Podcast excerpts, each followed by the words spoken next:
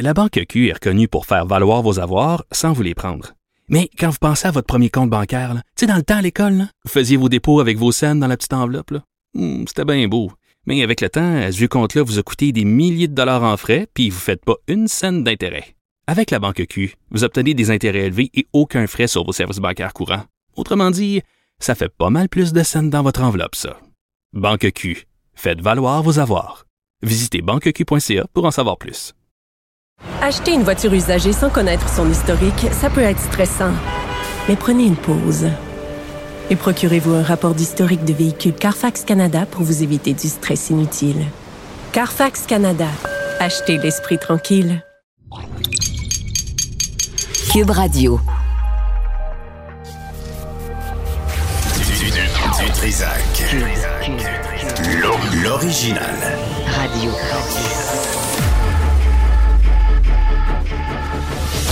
Trisac. Votre plaisir coupable. Cube Radio. Bonjour tout le monde, bon mercredi 18 janvier 2023, j'espère que vous allez bien. Vers midi, on aura Sylvain Charlebois euh, qui va nous parler de l'inflation, le prix des aliments aussi.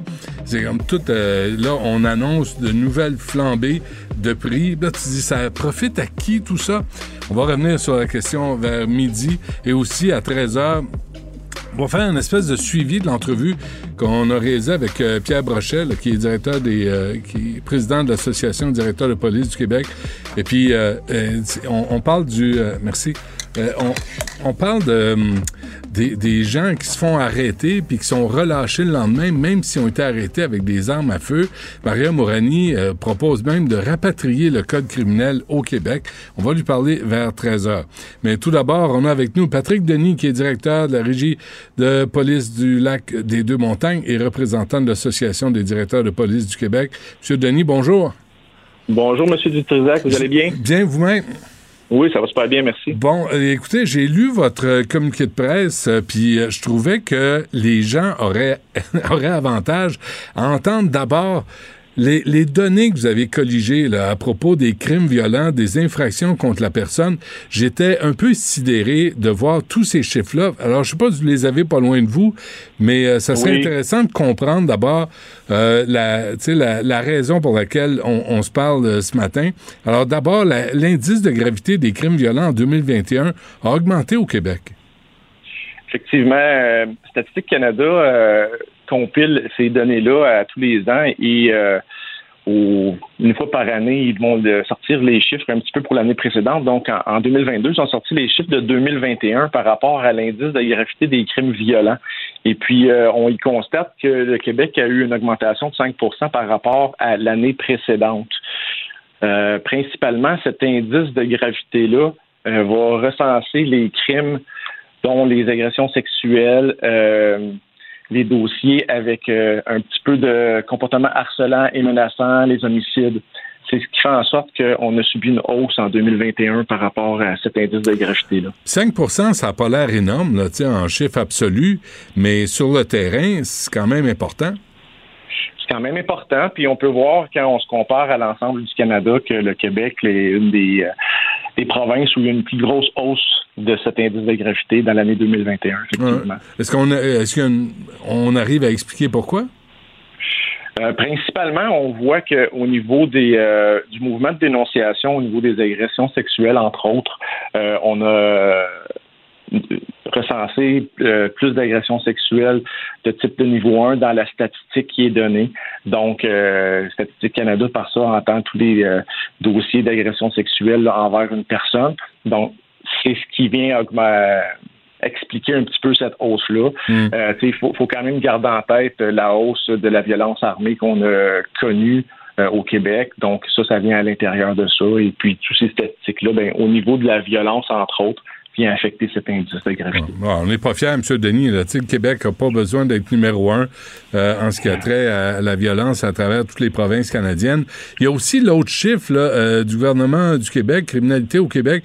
Les crimes contre la personne ont augmenté de presque 12% en près de 10 ans. C'est quand même énorme.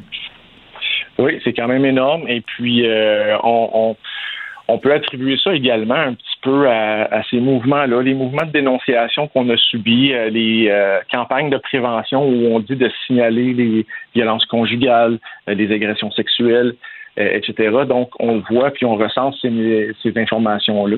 Puis on, voit à l'intérieur de ça, comme vous dites, on peut pas en être fier, mais il faut travailler ensemble pour aider à prévenir et puis à, travailler en ce sens-là. C'est un petit hmm. peu le but de notre conférence de presse d'hier où euh, toute la communauté, toute la population doit travailler ensemble en sécurité publique. On, le dit, on le redit, on est dans la même équipe, c'est un cliché, mais c'est très important pour euh, une société, une communauté de travailler ensemble là-dessus. En même temps, il y a des gens qui vont vous dire, M. Denis, euh, ben on veut pas d'une population qui appelle la police, qui surveille son voisin à travers les rideaux, là, qui fait de la, la délation. Comment, comment est-ce qu'on équilibre tout ça? Vous avez raison, c'est pas nécessairement comme ça que la, communauté peut aider. Euh, on peut aider dans des campagnes de prévention. Il y a plusieurs euh, organismes communautaires qui sont sur le terrain, qui travaillent très fort justement pour pouvoir euh, avoir un impact, pour pouvoir prévenir ce type de criminalité-là, euh, avoir un impact auprès des jeunes, auprès des moins jeunes, après de toutes les sociétés, toutes les populations, les groupes de population qu'on a au Québec, et puis pour aider à prévenir. Donc, ça va de tout le monde. On peut parler dans le milieu scolaire, tous les intervenants qui nous donnent un coup de main, qui travaillent avec nous, on travaille avec eux, euh, les commerçants avec qui on travaille à tous les jours pour s'assurer d'avoir des établissements euh, avec une meilleure prévention, euh, qui sont plus euh, accessibles et tout ça. Donc, tout le monde peut amener son petit, son petit effort en ce sens-là. Là, là, je voyais que l'Association des directeurs de police du Québec lance une dizaine de capsules. On va, Tristan, on va, on va écouter un extrait d'une des capsules, si vous voulez bien. non, merci. C'est moi la chauffeuse désignée pour tout le monde aujourd'hui. Merci, Alex, pour ce que tu as évité toi aussi. Comme policier, les interventions auprès des gens qui sont intoxiqués par l'alcool ou de la drogue au volant, c'est régulier, quotidien. Alors, il y a comme une invitation à, collaborer avec la société civile, M. Denis. Tout à fait. C'est tout le monde ensemble qu'on va réussir à améliorer ce bilan-là. Puis comme vous dites, la campagne de valorisation, les capsules qui sont lancées, c'est une campagne qui est partie euh, l'an passé. Ça fait à peu près un an qu'on a commencé cette campagne-là euh, au, niveau de l'Association des directeurs de police du Québec. Et puis, on a une dizaine de capsules qui ont été lancées sur différentes thématiques. Au niveau de la, capacité affaiblie, comme vous avez pu faire entendre, au niveau de la violence conjugale, euh, au niveau de la sécurité routière, au niveau de la santé mentale. Et puis, euh, hier, celle qu'on a lancée, c'est une capsule dont la régie de police, mon service de police a participé, ainsi que le service de police de la ville de Saint-Eustache où on voit des policiers arriver sur une patinoire où des jeunes jouent au hockey et puis s'installent sur la patinoire. Puis euh, au lieu de dire on va jouer contre les jeunes, on démontre qu'on joue ensemble. On mêle hmm. les bâtons, on sépare les équipes. Puis c'est pour démontrer que tout le monde doit travailler ensemble un petit peu au niveau de la sécurité publique. On a deux services de police voisins qui travaillent ensemble dans ce sens-là. Donc, on a plusieurs euh, petits volets, petites images qui, euh, qui, pousse un petit peu ce, message-là. En même temps, M. Denis, est-ce que c'est euh, est-ce que est-ce que c'est c'est une bonne idée d'avoir une espèce de stratégie commune? Parce que ce qui se passe à Montréal se passe pas nécessairement à Deux-Montagnes ou à Terrebonne ou en Gaspésie. On, a de, de on a différentes réalités. On a différentes réalités. Qu'est-ce qui se passe à Montréal? Peut se passer à deux montagnes, à Terrebonne puis en Gaspésie, comme vous dites, peut-être à moins grande échelle et à moins fréquemment, mais euh, personne n'est à l'abri de ce qui se passe euh, un petit peu partout en province. Euh, on le voit, ces choses-là se répandent un petit peu à, travers le temps et à travers le territoire. Donc, il faut que tout le monde soit un petit peu aux aguets en ce sens-là, soit prêt mmh. à, vivre ces choses-là. Donc, à l'intérieur de ça, on veut faire connaître le travail policier et s'assurer que tout le monde voit qu'est-ce qui est là, puis s'assurer que tout le monde comprenne que c'est un travail d'équipe pour arriver à augmenter et améliorer notre, notre bulletin, si on veut dire. Oui, il y a comme une volonté commune, hein, M. Denis. Là, il y a évidemment un directeur des services de police du Québec, mais il y a aussi le ministère de la Sécurité publique, il y a les syndicats. Alors, tout le monde embarque pour valoriser l'uniforme euh, des policiers, puis en même temps, ce qu'on entend, c'est que les, prochains policiers veulent pas venir à Montréal. Euh, on parle de désengagement des policiers, on parle de, toujours euh, euh, craindre d'être traité de raciste, puis qu'on vous reproche de faire du profilage racial. est-ce que vos capsules représentent des vœux pieux ou représentent la réalité? Ben, nos capsules représentent un petit peu la réalité. Comme vous dites, euh, il y a des choses qui peuvent, euh, excusez-moi l'expression, spinner un petit peu des fois dans, les médias sociaux qui vont affecter l'image policière. Puis à l'intérieur des capsules, ben, on veut mieux faire connaître un petit peu le quotidien des policiers, découvrir la personne en arrière de l'uniforme. Euh, on pense tout le monde ensemble, comme vous avez dit, le ministère de la Sécurité publique, les syndicats et nous, les directeurs de police, que nos policiers sur le terrain font un très bon travail.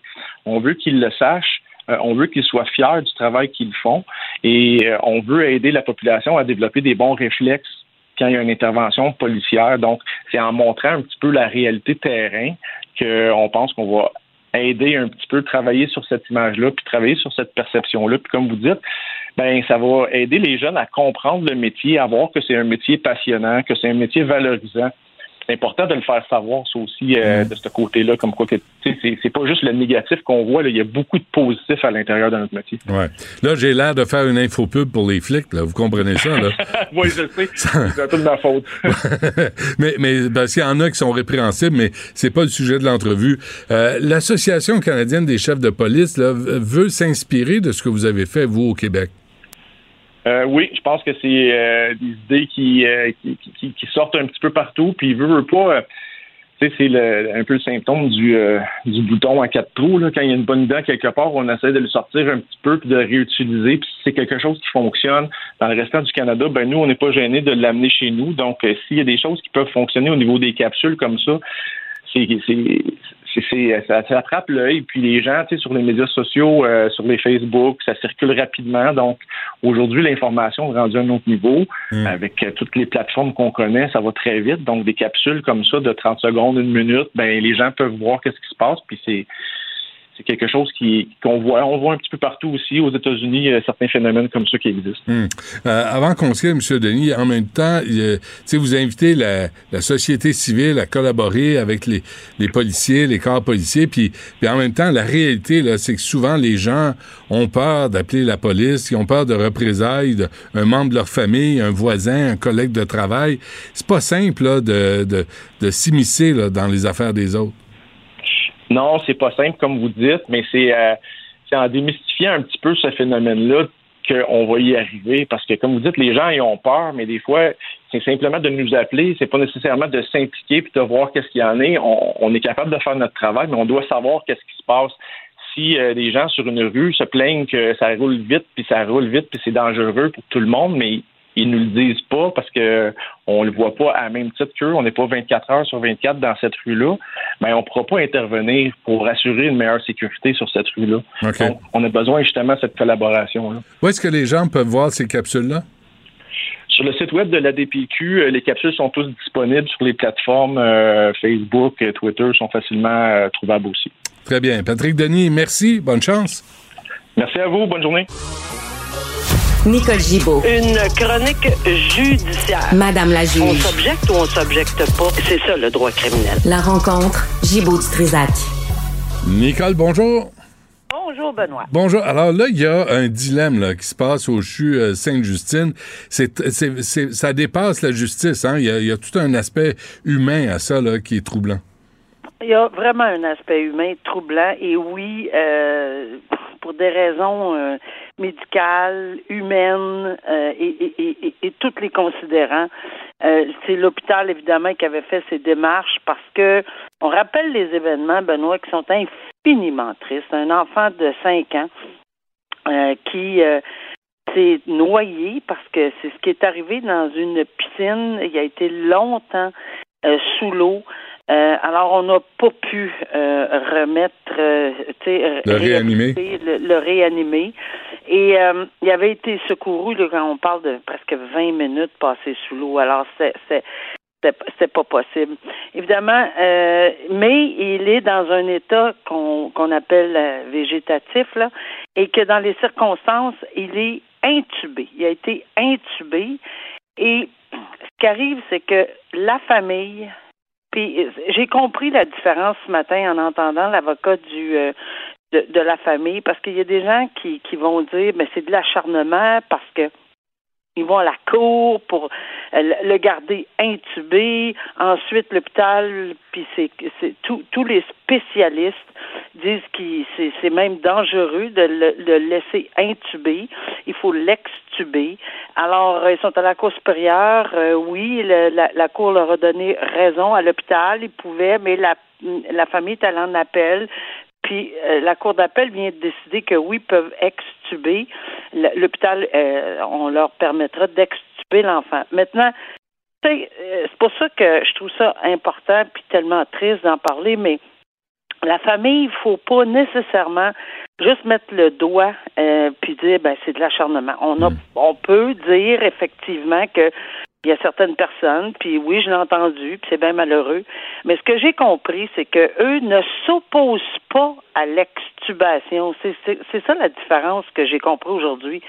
C'est que ce qui s'oppose, c'est qu'est-ce qui va arriver un coup extubé, parce qu'ils sont d'accord que ça peut causer beaucoup plus de problèmes à leur enfant de 5 ans de le garder intubé parce hmm. qu'il y a énormément de problèmes qui s'en suivent de, de, de, laisser ce tube-là dans, dans, dans l'enfant. Puis ils veulent qu'il soit extubé, mais le bémol, là où l'hôpital n'est pas d'accord, c'est pour ça qu'ils sont allés à la cour et qu'ils maintiennent leur position là-dessus, c'est que si jamais, en l'extubant, il arrive quelque chose rapidement, est-ce qu'on peut avoir une possibilité de le réintuber pour la famille, pour juste le maintenir un peu, pour le transporter à la maison, parce qu'ils veulent s'en occuper, même à l'état végétatif, comprenant les conséquences, comprenant tout ce qui peut arriver euh, ou non. Donc, eh c'est dur, là. C'est hum, hum. c'est l'affaire la plus terrible qu'un tribunal doit être en, à décider. Donc, la Cour d'appel, d'une avec une grande délicatesse dans son jugement, est allée dire que, écoutez, c'est vraiment l'intérêt de l'enfant. Tous les spécialistes le disent que ça peut même être dangereux de le refaire. Ils peuvent pas. Euh, c'est, c'est, alors c'est déchirant, mais je, je, je, je sais très bien qu'il y a un délai d'appel pour la Cour suprême. Ils vont être obligés de se pencher encore une fois. Euh, mais la famille, c'est, une destruction par-dessus destruction pour, pour tout le monde. Oui, d'accepter que cet enfant-là de 5 ans probablement décédé. Là. on le maintient artificiellement en vie. Mais ben. bon, il s'est noyé en juin dernier. On est rendu euh, à la mi-janvier.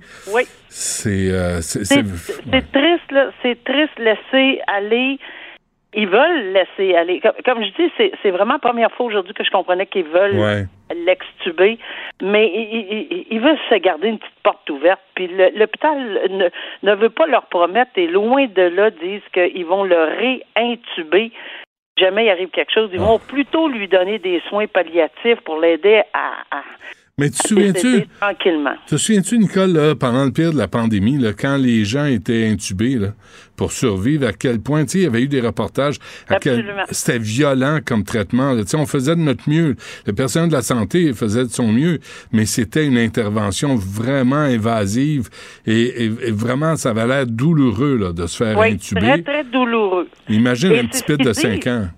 Et puis, tu sais, c'est sûr que s'il est dans un état, est-ce que est-ce qu'on peut euh, ressentir la douleur? Ben, euh, les médecins spécialistes disent qu'évidemment, ça peut impliquer tout ça, mais on ne saura jamais s'il le ressent ou s'il le ressent pas. Mais quelle tristesse! en tout cas, euh, mm-hmm. on a 30 jours parce que la décision vient d'arriver cette semaine. Ils ont quand même, je pense qu'ils vont réfléchir. Peut-être que non, peut-être que oui, mais en tout cas, moi, je, souhaite bonne chance à, ces parents-là d'accepter ou de ce qu'ils vont décider. Là, on, comprend. Toutefois, il y, a, quand même un petit bonhomme là, qui dit dans son intérêt, selon les, médecins, de, ne plus le réintuber. Très bien. Euh, l'histoire de la policière Isabelle Morin?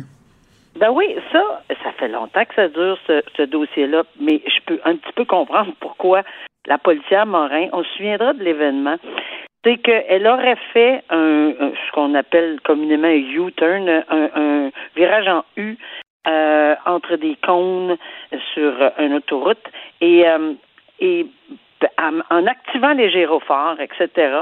Puis malheureusement, euh, très très malheureusement, il y a quelqu'un qui circulait dans la voie de l'autre côté Et euh, il, est décédé parce que c'est un motocycliste qui a perdu la vie euh, parce qu'il n'a pas pu reprendre la maîtrise de son engin, de son de son de sa motocyclette là, avant euh, de percuter la voiture de police.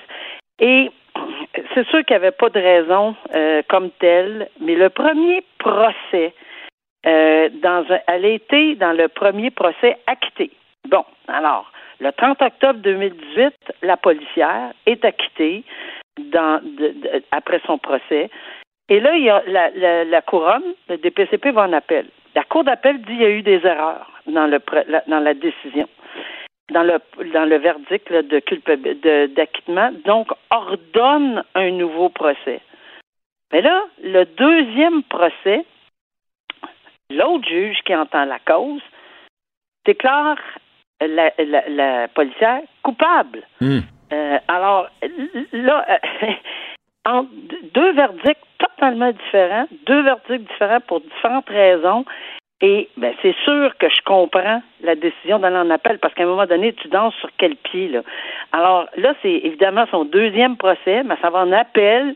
J'imagine que la cour d'appel, euh, bon, va sûrement se pencher sur la décision du dernier. Il n'y a pas le choix, là, parce que c'est un verdict de culpabilité. Et euh, va voir s'il y a des erreurs de droit. S'il n'y en a pas, ils vont le maintenir, parce que ça prend des erreurs de droit, là, évidemment. Là.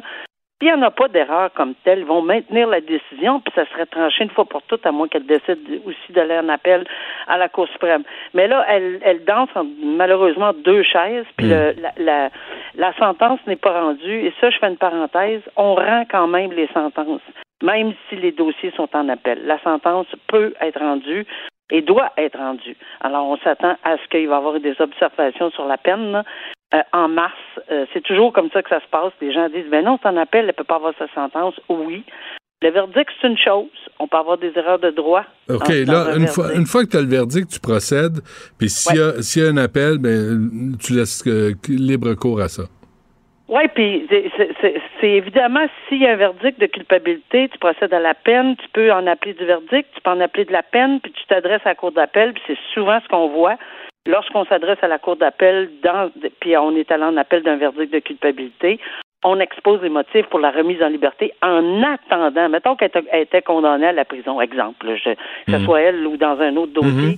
C'est toujours comme ça. On va devant la cour, les avocats vont devant la cour d'appel, disent écoutez, on a logé un appel, voici, il n'y a pas de danger qu'elle qu'elle qu'elle se sauve, etc., etc., etc. Là. Et dans les circonstances, remettez euh, la personne en liberté si elle avait été condamnée, par exemple, à, de la prison. Donc, c'est sûr qu'on va en entendre parler au mois de mars là, sur les représentations sur la peine. On verra quelle peine on va imposer indépendamment qu'il y ait un appel ou non, ou un deuxième ou trois, euh, pas un deuxième, un troisième procès d'ordonner. On ne sait même pas. La Cour d'appel ne s'est pas encore penchée. OK. Et euh, l'enquête sur remise en liberté de James Testa, euh, qui, a, ça a commencé mardi à Val d'Or. Oui, ben ça, c'est ce, que, ce qui est intéressant aussi, c'est que l'enquête sur remise en liberté, on fait témoigner un enquêteur. On n'a pas beaucoup, beaucoup de détails. Tout ce qu'on sait, c'est qu'il fait ouais, 18 chefs d'accusation. Il fait face à 18 chefs d'accusation agression sexuelle sur au moins trois présumées victimes, des du harcèlement, des voies de faible, des traites de personnes. Puis évidemment que le DPCP s'oppose à la remise en liberté, mais la remise en liberté, les témoignages entendus, la preuve par oui dire est permise, ce qui est très, très, très différent d'un procès. Donc, c'est pour ça qu'on ne connaît pas le détail, parce que c'est des ordonnances de non-publication, mais je peux comprendre qu'il a témoigné pendant plusieurs, plusieurs heures il va relater plein de choses. Les enquêteurs relatent un tel m'a dit que, l'autre tel m'a dit que, qu'on voit jamais dans un procès. C'est vraiment, vraiment très différent à l'enquête du cautionnement, parce que lui veut reprendre sa liberté. Euh, en attendant les procédures, on sait que c'est la règle, la présomption d'innocence, etc. Mais là, ici, là, on en a parlé cette semaine ensemble. On, on veut pas et on tente de maintenir cette personne-là en détention, euh, considérant les 18 chefs d'accusation euh, qui sont le, qui, pèsent sur lui et probablement une preuve parce que c'est là que le tribunal se décide. Lorsqu'on voit que la preuve est accablante à un point tel qu'il va avoir, parce que ça fait partie des critères lorsqu'on remet quelqu'un en liberté, qu'il va avoir une longue peine de, de, de, détention possible ou même des minimums dans certains cas, et ou que et ça va discréditer l'administration de la justice si on le remettant en liberté. On va sûrement plaider toutes ces choses-là, indépendamment de, du reste de, de, de la preuve qui va être déposée. Très bien. Merci, Nicole. On se reparle demain. La Banque Q est reconnue pour faire valoir vos avoirs sans vous les prendre. Mais quand vous pensez à votre premier compte bancaire, tu sais, dans le temps à l'école, vous faisiez vos dépôts avec vos scènes dans la petite enveloppe. Hmm, c'était bien beau. Mais avec le temps, ce vieux compte-là vous a coûté des milliers de dollars en frais, puis vous ne faites pas une scène d'intérêt. Avec la banque Q, vous obtenez des intérêts élevés et aucun frais sur vos services bancaires courants. Autrement dit, ça fait pas mal plus de scènes dans votre enveloppe, ça. Banque Q, faites valoir vos avoirs. Visitez banqueq.ca pour en savoir plus. Acheter une voiture usagée, ça peut être stressant, mais prenez une grande respiration. Et imaginez-vous avec un rapport d'historique de véhicule Carfax Canada qui peut vous signaler les accidents antérieurs, les rappels et plus encore. Carfax Canada. Achetez l'esprit tranquille. Du Trisac. Il déconstruit la nouvelle pour que vous puissiez la construire à votre manière. La rencontre Martino du Trisac. Ah, ça, ça regarde mal. Ça regarde mal. Il commente l'actualité dans le calme et la sérénité. Arrête de te plaindre, arrête de chialer. D'une génération de flambous, de mollassons. Des propos sérieux et réfléchis. Tu me niaises-tu? Ben oui. Brut de bouche. la sagesse en bouteille. bon, c'est parfait. Hey, euh, dans le National Post, on dit encore que les maudits Québécois, ils sont fermés, ils sont xénophobes. On ne dit pas comme ça, mais c'est ce qu'on laisse sous-entendre. C'est quoi, dit, c'est quoi la nouvelle? On dit c'est la... c'est comme, comme, la vieille nouvelle ah, d'il y a un mois, du, mois précédent. C'est comme, ils il radotent. Eh là, ils disent, là, les, les, immigrants, on a reçu au Canada beaucoup d'immigrants, et la province qui en a reçu le moins par capita, Devine c'est quel? C'est le Québec. Parce qu'on représente 23% de la population du Canada, mais on a reçu seulement que 15% des immigrants qui se sont établis au Canada. On n'a pas fait notre juste part. Ce qu'ils oublient de dire, c'est qu'on est une province française, il faut les franciser. Hmm. Eux autres, c'est comme si non. Mais ils quittent parce qu'ils veulent pas apprendre le Il faut les franciser, c'est difficile. Ah. On, a, on a la mission, le devoir de devoir garder en vie la langue française et la culture française sur le territoire américain. Est-ce que je peux te consoler? Justin Trudeau a dit que le Québec avait été extraordinairement C'est vrai, généreux. Alors, le National Post devrait euh, parler avec Justin Trudeau. D'ailleurs, dans, dans, dans, la chronique, on est une maudite gang de racistes. Tu lu Jean-François Lisée? lisez ça. Dans, le devoir. Dans le devoir aujourd'hui. Lisez, lisez. Les boomers, c'est raciste. Et là, il, y a, il raconte. Non, non, mais il y a quelqu'un qui, a envoyé, il y a quelqu'un qui a envoyé l'audio, un enregistrement audio de ce qu'une prof dit dans une classe. Une de secondaire 5. Secondaire 5 la province la plus raciste, devinez c'est quelle province? L'île du Prince-Édouard? Non. Saskatchewan? Non. C'est le Québec. Ben euh, les plus racistes, c'est les baby boomers. Ben, nous autres, fin du baby boom, début de génération X. Ouais, on est comme dans le crack, nous autres. Fait que c'est les, plus racistes. Euh, les Québécois sont massivement racistes. Euh, et le racisme, est un phénomène occidental. Il n'y a pas de racisme à l'extérieur. à travers le monde, il n'y en a pas. Ben non. Tu comprends? Ben non. Euh, il n'y en a pas de racisme à l'extérieur. Hmm. Les, les, Noirs et les Juifs s'adorent. Les Japonais et les Chinois s'adorent. Les Arabes et les Juifs s'adorent. Les Arabes et les Juifs, c'est l'entente et c'est l'harmonie, tu comprends-tu? Et Jean-François Lisée me disait aujourd'hui ouais qui ont fait un sondage à un moment donné et ils ont demandé aux Québécois est-ce que vous êtes raciste? Est-ce que vous vous sentez raciste? 18% des immigrants, des gens qui appartiennent à des communautés ethniques se disaient racistes. C'était plus que les Québécois eux-mêmes. là. Donc, le racisme existe. Non, c'est occidental. Tu ne peux pas être raciste si t'es pas blanc. Impossible. Mais ce qui est bon dans la, la chronique de Jean-François, c'est qu'il il dit que euh, le cours réussit, je le cite, là, à cumuler une fausseté historique, le racisme est occidental, une fausseté nationale, les Québécois sont massivement racistes, une fausseté canadienne, le Québec est l'endroit le plus raciste au Canada, et une fausseté générationnelle, c'est la faute des baby boomers. Il dit tout ça c'est faux. Tout ça c'est faux. Mais mais tu as une enseignante de son haut savoir qui euh, propage la bonne nouvelle à des Mais jeunes du secondaire 5. Et là, bon, il y a le gouvernement qui dit on va avoir une loi sur la liberté académique, puis vous allez arrêter de- de- de- de- d'annuler les conférences. Oui, mais est-ce que, tu sais, est-ce qu'on va regarder ce qui se dit dans les classes? Non, on peut pas. Sauf qu'il y a un paquet de profs qui disent des imbécilités, des sottises et des sornettes dans les classes. Hmm. À des, à des ados, à des ados Qui prennent ça, eux autres, pour qui n'ont pas les outils pour vérifier. Ben, c'est ça. C'est surtout ça le problème. Puis, euh, puis euh, toi, ta gueule, Alexandre, parce que quand tu t'en viens en studio, tantôt, tu vas en manger une maudite. Tu sais, il dit c'est la faute des baby boomers. Ah. Il est allé à la même école d'insignifiants. De... C'était quoi ton, ton secondaire, toi, Alex? là? C'était... À quelle polyvalente t'es allé?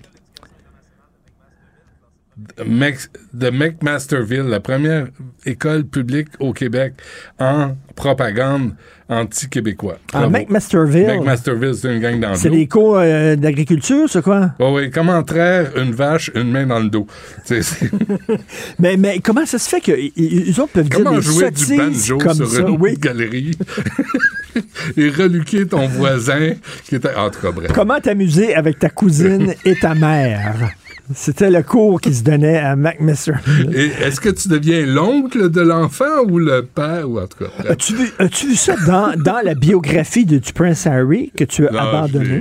Tu sais, quand il parle de son engelure, parce qu'il y a une pas, engelure sur le pénis. Ouais. Il est allé au pôle Nord. Ça t'a marqué, ça? Il est allé au pôle Nord, puis il y a eu un engelure. Moi, j'ai eu des engelures, mais pas là. Lui, puis comment ça fait qu'il sortait, quoi? Ah, peut-être pas aller faire pipi. Sincèrement, sincèrement. Et à un moment donné, et c'est écrit deux choses. Il écrit premièrement, euh, j'ai dû voir un dermatologue pour son appendice, point, un problème de taille. Fait qu'il est en train de se, se- se vanter que c'était un problème de taille. Il fait étant des donné- jokes de graines, le et- prince Harry. Étant donné que ça a l'air Ah, qu'il est ben équipé ça, c'est le fun. Ça l'humanise, tu trouves Et pas? deuxième chose, euh, une de ses amies il a dit mets de la crème Elizabeth Arden sur ta bite, puis ça va aller mieux. Elisabeth Arden. Elizabeth Arden. Je le ferai pas. Elle avait sa crème. Peux-tu le faire, s'il te plaît? Fait qu'il dit, dès que j'ai ouvert, là, il s'en allait se mettre ça là, sur, la, sur, la, la bise. sur la zouzoune. Dès qu'il a ouvert le tube, il dit L'odeur me fait remonter dans le temps et j'ai vu l'image de ma mère. Oh. Le gars, il était en train de se mettre de la crème sur la zouzoune et la première image qui est venue dans la tête, c'est sa mouvement. Sais-tu quoi? Hier, là, le Canadien a, gagné 4 à 1. J'ai eu une image de Lady Di. Là, arrête, avec ça. Là. C'est comme lui, là, toute sa vie, c'est l'image de sa mère qui monte à la surface à n'importe quelle occasion, mais on commence à en douter, personnellement. Mais tu sais, quand, quand je me mets, Non. quand tu te mets de la crème contre tes hémorroïdes, De Longueuil. c'est pas, pas l'image de ta mère qui te vient en tête. Pas tant, non. Non, non. Non, j'ai pas d'image, en fait. Ou peut-être j'ai que oui, peut-être tu dis pourquoi me fait comme ça? Pourquoi me fait aussi mal que ça avec des fesses si fragiles et si délicates, si douces? Ouais, ça dépend des, des culs de chacun. Hein? Il y en a qui sont plus douillets. Vas-tu Euh, aller euh, voir Madonna, toi? 2000, euh, 2500 pièces. Ben, ça va jusqu'à. Mais là, il y a des femmes qui ont trouvé une femme dans le journal qui dit 500 pièces le, le siège pour aller voir. Moi, je l'ai vue, elle avait 50 ans, donc il y a 14 ans. Elle venait d'avoir 50 OK. ans, au Centre Belle. Puis, j'étais avec Mme Dutrisac, puis on regardait, je la regardais ramper, puis se tortiller, puis de, tu sais, puis euh, je, je trouvais ça malaisant. Moi, je elle, elle- elle a j'ai hâte de la voir. 64. J'ai hâte de la voir chanter Like a Virgin. À Elle se souvient pas 64 des ans, je paroles. Elle se souvient pas de ça. Ça fait trop longtemps. Est-ce que tu te souviens du début de Réservoir Dogs? Euh, oui. C'est quatre gars qui mangent au restaurant, puis Ben oui. Quentin Tarantino, Ouais. qui joue un des personnages, Ouais. explique les paroles de Like a Virgin. Te souviens-tu? Je me souviens pas. te Je sais souviens s'obstine sur le fait de donner du Oui. pourboire, mais ah non, je me Il souviens pas de explique les paroles de. Like a Virgin. Et c'est une fille, il dit vraiment, là, elle a connu beaucoup d'hommes, elle a couché avec beaucoup, beaucoup d'hommes, puis tout ça, là, mais là, tu sais, il n'y a plus rien qui l'excite, ça. Mais là, elle rencontre ce gars-là. Puis le gars, là, il est équipé pour veiller tard. Puis avec lui, elle se sent like, a virgin. Ah oui. Tu comprends? Et c'est ça son explication de Quentin Tarantino. Pourquoi on finit tout le temps par parler cul ensemble? Je sais pas. Aujourd'hui, dans le journal, un gars, un chauffeur ivre, Oui, tue une femme oui. accusé, condamné 4 ans de prison. Hmm. Condamné 4 ans de prison, sort après un an. C'est tout le temps. Christy, on a-tu. Il y a une affaire qu'il devrait écrire dans le National Post. Au Québec, on ne sait pas compter. 4, c'est 1. 3, c'est 1. 7, c'est 1. 10, c'est 2. C'est pas Pierre-Hugues Boisvenu qui disait, entre autres au Québec, qu'on est les rois du non criminellement responsable. Et quand tu vois, il y a un autre gars, je sais pas si c'est le même type dont tu parles, un autre type là, qui est sorti après un an et demi, il est en liberté conditionnelle, euh, en semi-liberté. Il, a, il était chaud. Il roulait à 127 km heure. Il a tué une personne sur un, un chantier. Il en a blessé sept autres. Euh, on peut en parler avec Maxime tantôt. Puis le gars, il ressort après un an et demi. Tu dis, attends, t'étais chaud au volant. C'est parce que T'as pourquoi- tué une personne, t'en as blessé sept autres. Non, mais pourquoi, si on dit on te condamne à 4 ans de prison, c'est pas 4 ans? Je veux dire, va en haut, pas de dessert, Hmm. mais tu as le droit de manger du pudding. Mais on est. On- mais c'est tout le ouais. temps comme ça, Christy. Si tu dis 15 minutes dans le coin, c'est pas 2 minutes, c'est Ouais. pas 5 minutes, Mais c'est rep- c'est 15 minutes Mais dans le c'est coin. représentatif des parents qui disent aux enfants, puis on a toute une génération, si tu fais pas tes travaux, tu fais pas tes devoirs, t'auras pas de télé, t'auras pas d'iPad, t'auras rien. Il y a- T'auras des conséquences. Pas châtiment corporel, pas de claque, rien de ça. Juste, t'auras pas... euh, Et là, arrive, puis là, il dit, OK, c'est correct, laisse faire. Le fraudeur, donné, le, fraudeur le, le faux millionnaire, frauder des femmes, Ouais. libéré Ben oui. d'office à trois reprises en un an et demi. La commission des, des libérations conditionnelles disait non, ils l'ont libéré. Mm. La maman de Caillou, oh mon coquin, oh mon coquin, t'as encore arnaqué des femmes. T'as encore pris les jouets Mon de ta petite sœur? Petit coquin, t'es Mon- tout un numéro. Mon petit Chris. Ah, mais continue, t'es correct. C'est comme euh, délivré, libéré. Tu sais, c'est comme euh, la Reine des Neiges. Avec un petit sourire en coin, mon petit coquin. Pas grave. Ta soeur pleure, bah, c'est pas grave. Ça, du moment que toi, t'es heureux. Ferme, ferme la boîte d'allumettes, là. Non, arrête de prendre l'allumette, là. Bon, ouais, c'est ça, là. Peux-tu ben oui. l'éteindre, s'il vous plaît? Pourquoi tu l'approches des rideaux? Approche-le pas rideau. Bon, voilà, c'est ça. Fait qu'éteins ça maintenant, mon petit coquin. Bon, ben, c'est tout. Je That's pense it. que ça, c'est. Oh, ouais, non, non, c'est assez. Alors, De- ce de jour soir, en jour. ce soir, Ouais. je te vois marcher, t'as l'air d'avoir la- du mal. Ce soir, quand tu te mettras de longuant, pense à ta maman. Comme le prince Non, Harry. ma maman, euh, arrête de parler de ma maman dans ces circonstances-là. C'est pas correct. ça. Non, non, OK. Bon. La Banque Q est reconnue pour faire valoir vos avoirs sans vous les prendre. Mais quand vous pensez à votre premier compte bancaire, là, tu sais, dans le temps à l'école, vous faisiez vos dépôts avec vos scènes dans la petite enveloppe. là. Hmm, C'était bien beau. Mais avec le temps, ce vieux compte-là vous a coûté des milliers de dollars en frais, puis vous ne faites pas une scène d'intérêt. Avec la Banque Q, vous obtenez des intérêts élevés et aucun frais sur vos services bancaires courants. Autrement dit, ça fait pas mal plus de scènes dans votre enveloppe, ça. Banque Q. Faites valoir vos avoirs. Visitez banqueq.ca pour en savoir plus. Acheter une voiture usagée sans connaître son historique, ça peut être stressant. Mais prenez une pause. Et procurez-vous un rapport d'historique de véhicule Carfax Canada pour vous éviter du stress inutile. Carfax Canada. Achetez l'esprit tranquille. Du Trisac. S'il y en a un dont la sagesse est pas encore arrivée avec le temps, c'est bien lui. Toujours aussi mordant que les premiers temps. Benoît Dutrisac. Philippe Richard Bertrand est avec nous, expert en commercialisation et technologie. Philippe Richard. Hey, j'ai pas essayé ton affaire là, de Le chat GPT. Hey, c'est capoté. Ah, faut, faut que je Hier, là, j'étais, je vais le nommer, mais j'étais au bureau du vérificateur général du Québec. Là. Oh, les, euh, mains, les mains sur le bureau. non, non, non, non, non, non, j'étais un formateur. Je leur donnais une formation. Mais, euh, tu sais, je parlais que euh, l'innova- l'innovation, là, tu l'intelligence artificielle va remplacer le coaching. Ce que je leur apprenais, là, c'est de devenir des coachs de leurs employés. Donc, comment mobiliser des équipes. Mais tu sais, quand tu sais pas, tu sais même pas comment te poser la question de quoi faire. Ben, je dis, garde, je vais vous montrer un outil. Là. Je l'ai rouvert, ChatGPT. J'ai dit, comment mobiliser mon équipe en 10 points? Tac, tac, tac, tac. Comme, puis là, j'ai dit, hey, attends, c'est peut-être pas assez. Comment mobiliser mon équipe dans un contexte de fonction publique? Tac, tac, tac. C'est malade Fait que mental. t'as aucun mérite, là. non, c'est ça. Zéro. mérite, c'est que tu connais ce zéro. Non, non, mais, mais puis, puis là, le système est down de plus en plus parce que, écoute. Il y a trop de juste- monde. Ben oui. Euh, Netflix, là, ça leur a pris 3,5 ans, donc euh, 3 ans et demi, Ouais. à avoir un million d'utilisateurs. OK? ChatGPT, 5 jours. Oui. 5 jours. Ouais, la nouvelle s'est répandue.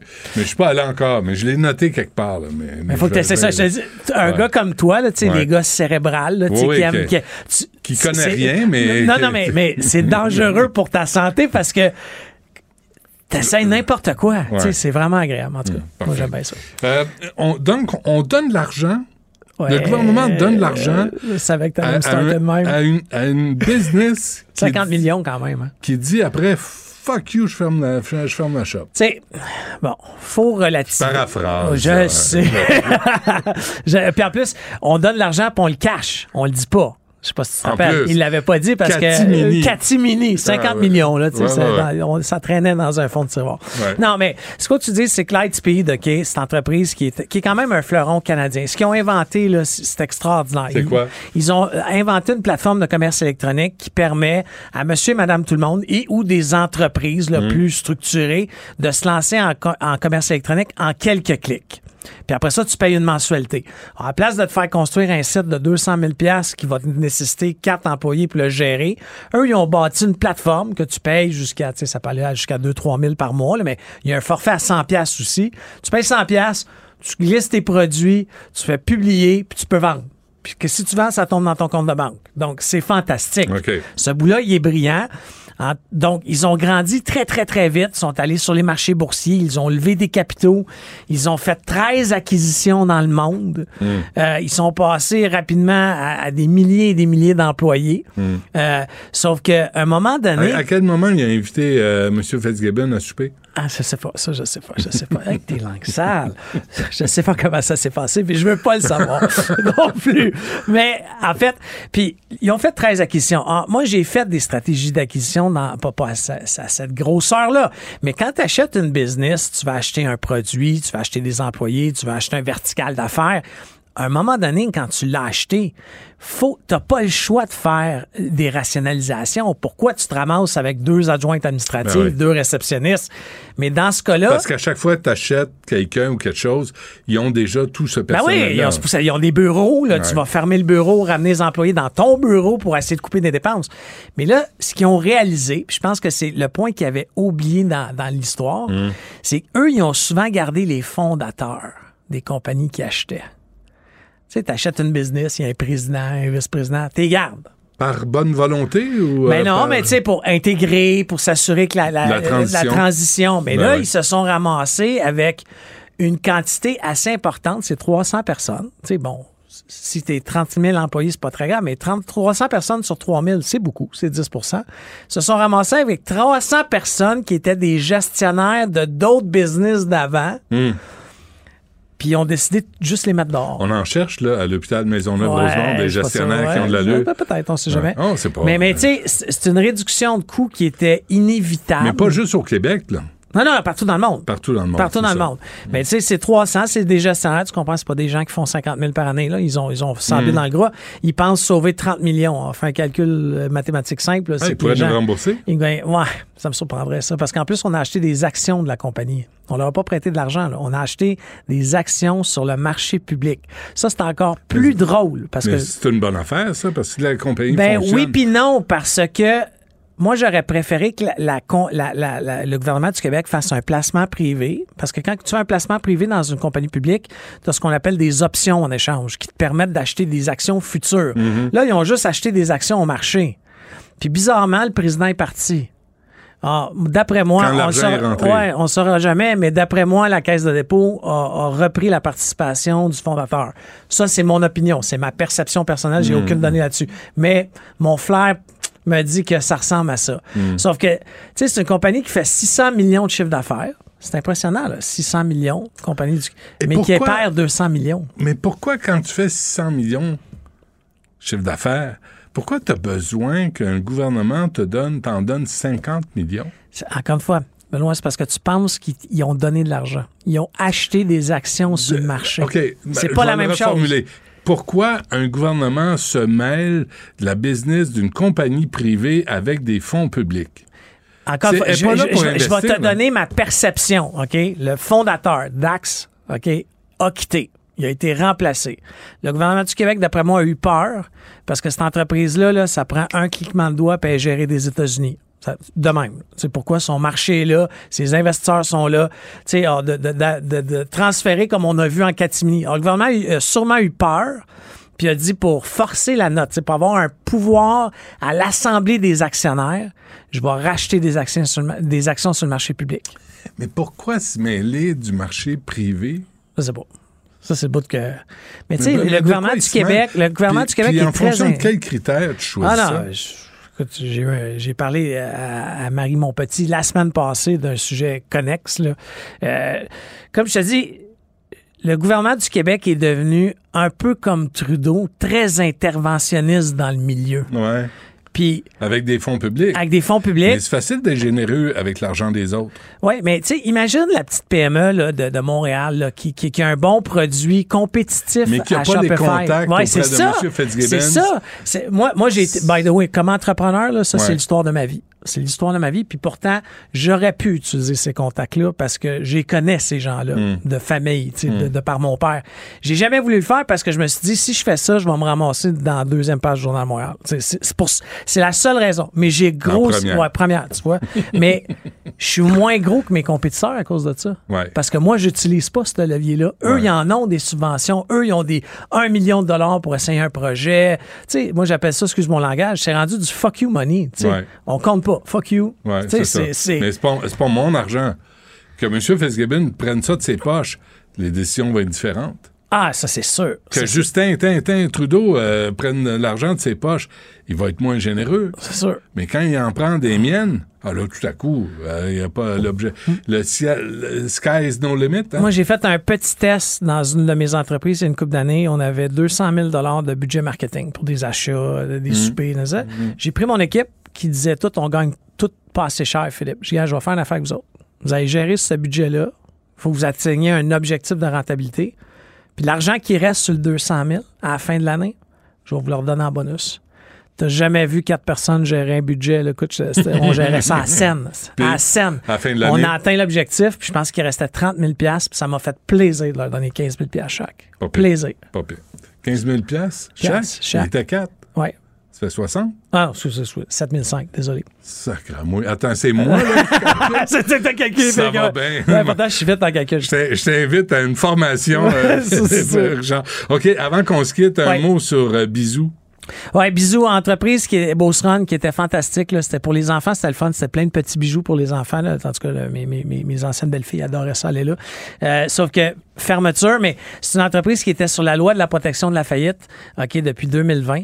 Ce que veut dire, ils s'étaient mis à l'abri de leurs créanciers. Puis pour connaître comment ça fonctionne, quand tu fais ça, faut que tu refasses un plan aux 80 jours. faut que tu ailles revoir le juge aux 80 Tu sais, tu veux arrêter ça le plus vite possible. Ouais, ouais, l'hémorragie. Oui, mais non, d'aller voir le juge. Parce que c'est Ok. c'est- tu sais, c'est de te mettre tout nu devant le juge aux 90 jours. Tu sais, pas de marge de manœuvre. Tout est scruté. Comment tu payes, qui tu payes. qui- Hey, on t'a fait ça quand même euh, 2020 à aujourd'hui. Ah, aujourd'hui, oui, il y a des commentaires négatifs sur le fait que la famille a décidé carrément de se sortir de là. Mais honnêtement, Sans préavis euh, Sans- pour les employés. Ouais, ça c'est tout le temps comme ça dans des faillites malheureusement, puis c'est pas les propriétaires qui ont décidé ça, c'est le syndic, mais chapeau à cette famille-là. Je sais que c'est une erreur, c'est une déconfiture, mais d'avoir tenu une entreprise à bout de bras Mm. sur la loi de la protection de la faillite pratiquement deux ans, c'est inimaginable le stress que ces gens-là ont eu. OK, au-delà, avant qu'on se quitte, Philippe Richard, Ouais. euh, des, des, des compagnies, des, des commerces comme ça, là, Ouais. de bijoux, d'accessoires, de bidules, de patentes, de... c'est fini, ça. Tout le monde va sur Amazon, tout le monde va commander ça en ligne. hein. 100%, 100% d'accord, 100% d'accord. Euh, il n'y avait pas d'avenir. Puis, tu sais, même, même, vas-y plus haut que ça, là. Tu sais, du linge, je prends du linge Nike, là. Je, marque, je nomme une marque. Ouais. Entre le T-shirt Nike de sport qui est vendu chez Sport Esper, Atmosphère, Attitude, il- il- le même T-shirt est vendu partout. Mm. Ça, ça va mourir. Ouais. Par contre, prends le T-shirt Nike, euh, chez Sport Expert, fais venir un artiste de graffiti, fais-y faire trois barbeaux sur le T-shirt. Un, le T-shirt vaut plus 30$, piastres. Mm. il en vaut 170$, puis il est unique. Mm. Alors, le commerce de détail, c'est ça qu'on va, va falloir faire. C'est l'exclusivité. C'est l'exclusivité. Un Ouais. peu Nike a lancé un soulier aux couleurs de Montréal. Ouais. C'est vendu de même. Pourquoi? Exclusif. Hmm. Fait que des barbeaux, ça paye. Ça paye. Parfait. Philippe Richard Bertrand, euh, qu'on peut entendre euh, sur ton balado. Balado, PME Inc. Parfait. C'est plugué. C'est-tu plugué, ça? C'est ça comme ça? C'est comme ça qu'on plug? Ouais, c'est comme exact ça qu'on plug. Tu me l'as bien je suis là pour plugué, là. enseigner, moi, comment on plug des affaires. Merci, Philippe. Merci. Benoît Dutrisac. Sacramouille que c'est bon. Du Trisac.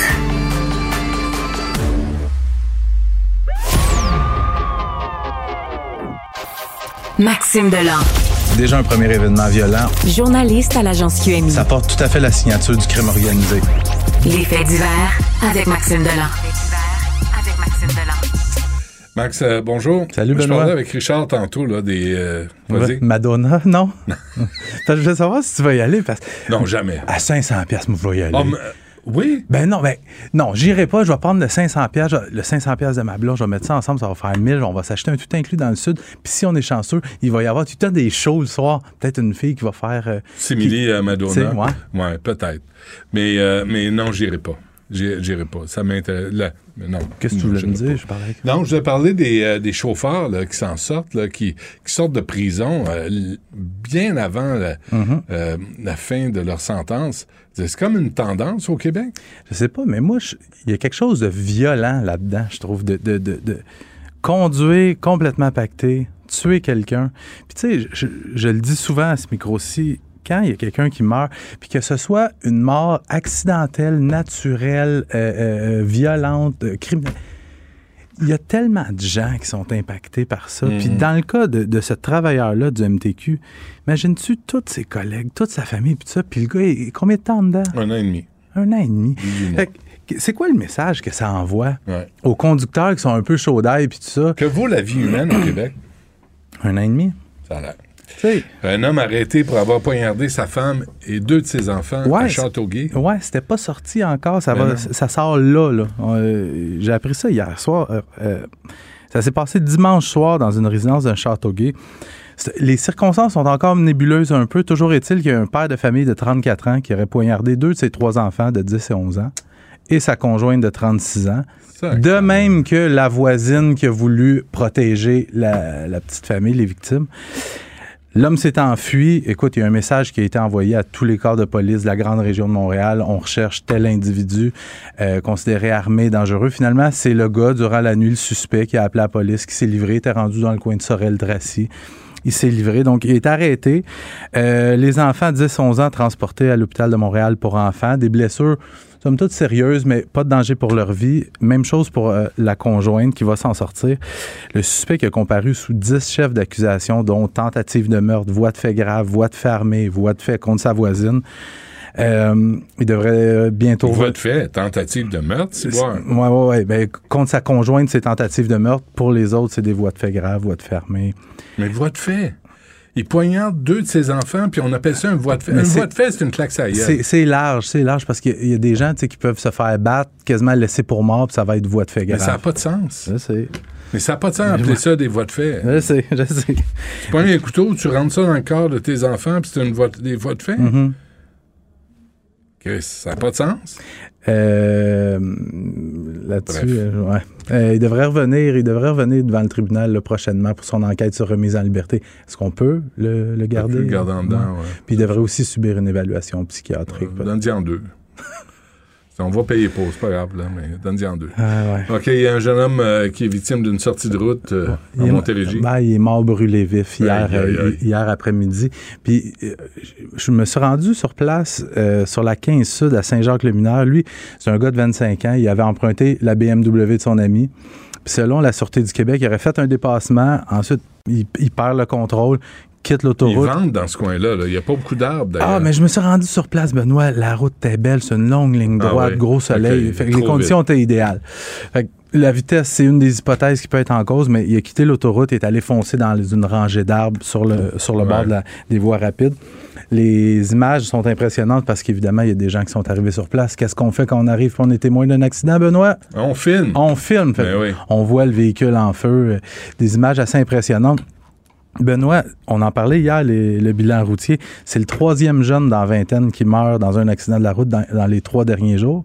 Et là, pas plus tard que ce matin, il y en a possiblement un quatrième à l'Assomption dans la Nodière.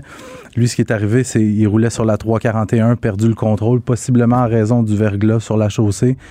Collision frontale avec le véhicule qui s'amenait en sens inverse. Un jeune de 24 ans, il était, il était inanimé quand les, les policiers, les Ah, ambulanciers ouais. sont arrivés. Ils ont réussi à le réanimer, transporté à l'hôpital. Mais là, au, au moment où on se parle, il est toujours dans un état très critique. Mais on glorifie tellement la vitesse. Ah, on glorifie bien des affaires. Non, mais, mais là-dessus, là, tu sais, la vitesse, là, puis l'invisibilité de ces jeunes-là, Mhm. tout à- tu sais, Fast and Furious, là, un des acteurs principaux, il, Il est mort dans un- Chris, Ouais, ouais. Il est mort dans une, euh, Ouais. une, une Porsche. Euh, euh, une Ferrari, je pense. Je une Fer- Ferrari. Mais tu sais, il est mort dans une voiture de, de, de, de vitesse, et puis c'est son chum qui conduisait. Mhm.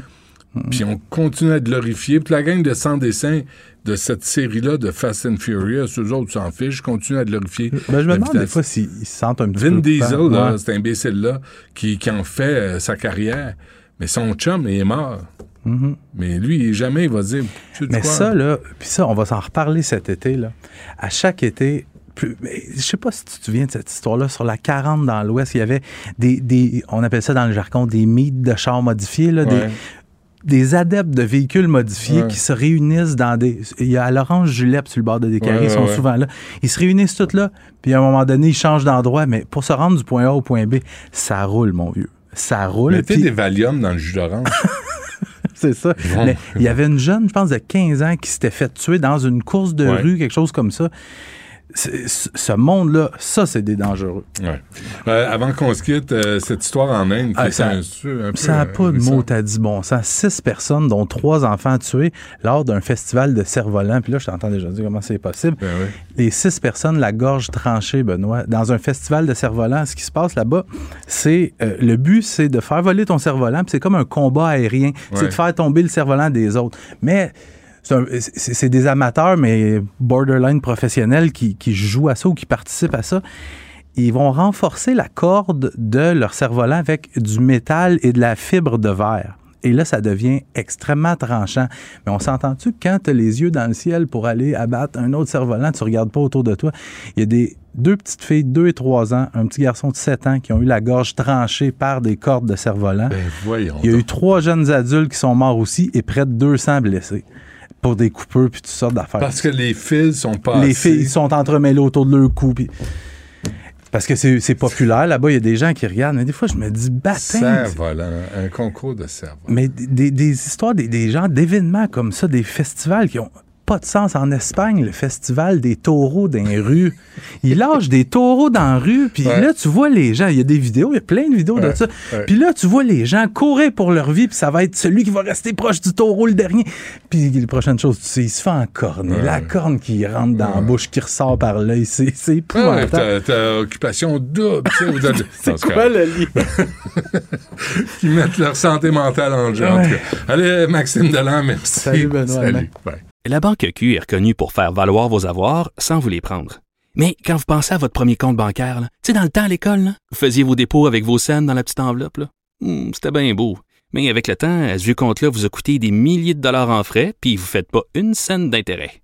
Avec la Banque Q, vous obtenez des intérêts élevés et aucun frais sur vos services bancaires courants. Autrement dit, ça fait pas mal plus de scènes dans votre enveloppe, ça. Banque Q. Faites valoir vos avoirs. Visitez banqueq.ca pour en savoir plus. Acheter une voiture usagée sans connaître son historique, ça peut être stressant. Mais prenez une pause.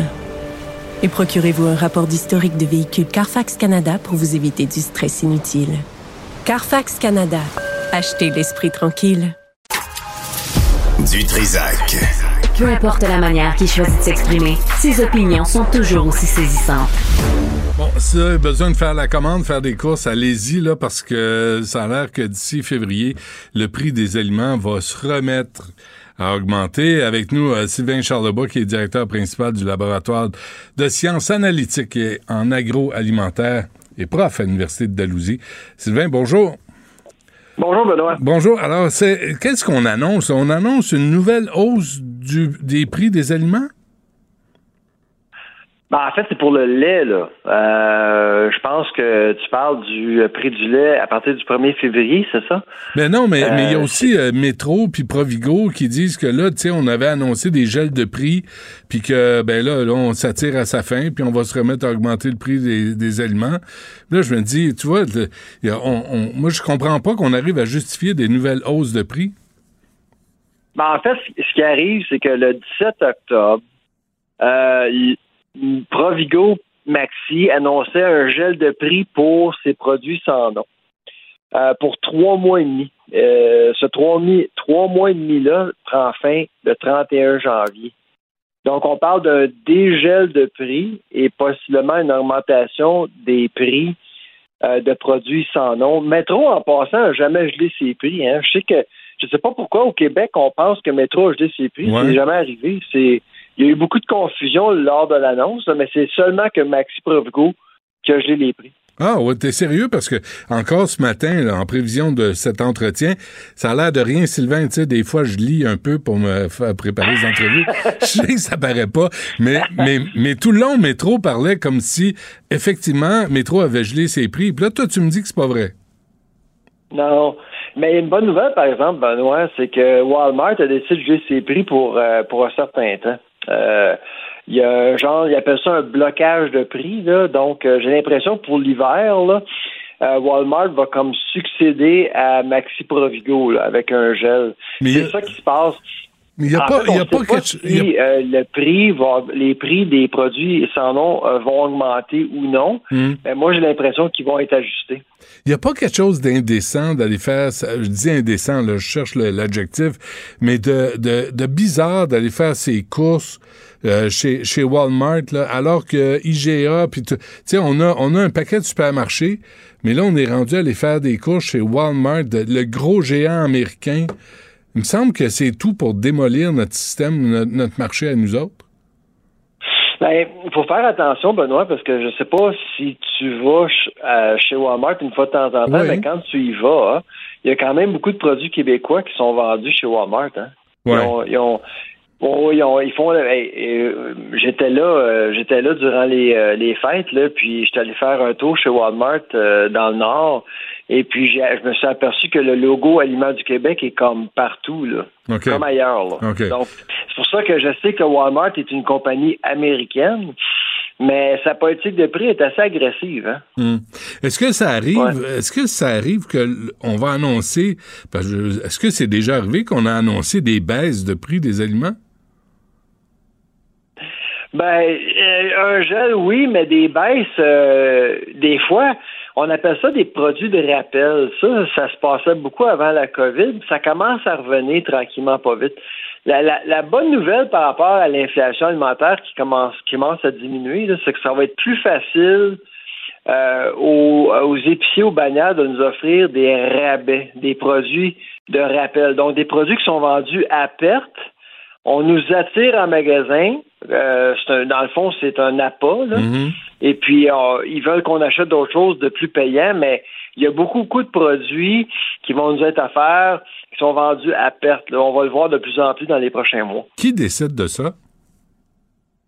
Ben, souvent, s'il y a une coordination verticale entre l'épicier, le détaillant, puis le, le manufacturier, là, comme, je sais pas moi, par exemple, Pepsi ou Coca-Cola, ou euh, ils se parlent entre eux, et disent, bon, pour un certain temps, comme le Super Bowl s'en vient, là. Moi, je m'attends, là, à ce qu'il y ait des étagères de chips, de coke qui sont vendus à rabais, même à perte, euh, pour vous amener en magasin, puis ensuite, vous allez vouloir acheter, euh, je sais pas moi, les ailes de des poulet. avocats pour... Hmm. Ben, c'est ça, d'autres produits qui sont plus chers, Ouais. euh, avec lesquels ils vont faire de l'argent. Ouais. Tu as, commencé en, en me parlant du, du prix du lait. Euh, le prix du lait, là, qui, est, qui est absolument insensé, là, euh, depuis le beurre aussi, là, de, c'est les, les yogourts, tout a augmenté, les produits laitiers. Euh, Penses-tu que ça va revenir un peu à la normale? Je sais pas qu'est-ce qui se passe au Québec, mais les produits laitiers là, explosent. C'est pire qu'ailleurs. là. Ah oui? C'est le même système partout au Canada. C'est au Québec. Euh, écoute, le, le- le beurre a augmenté de 26% en un an.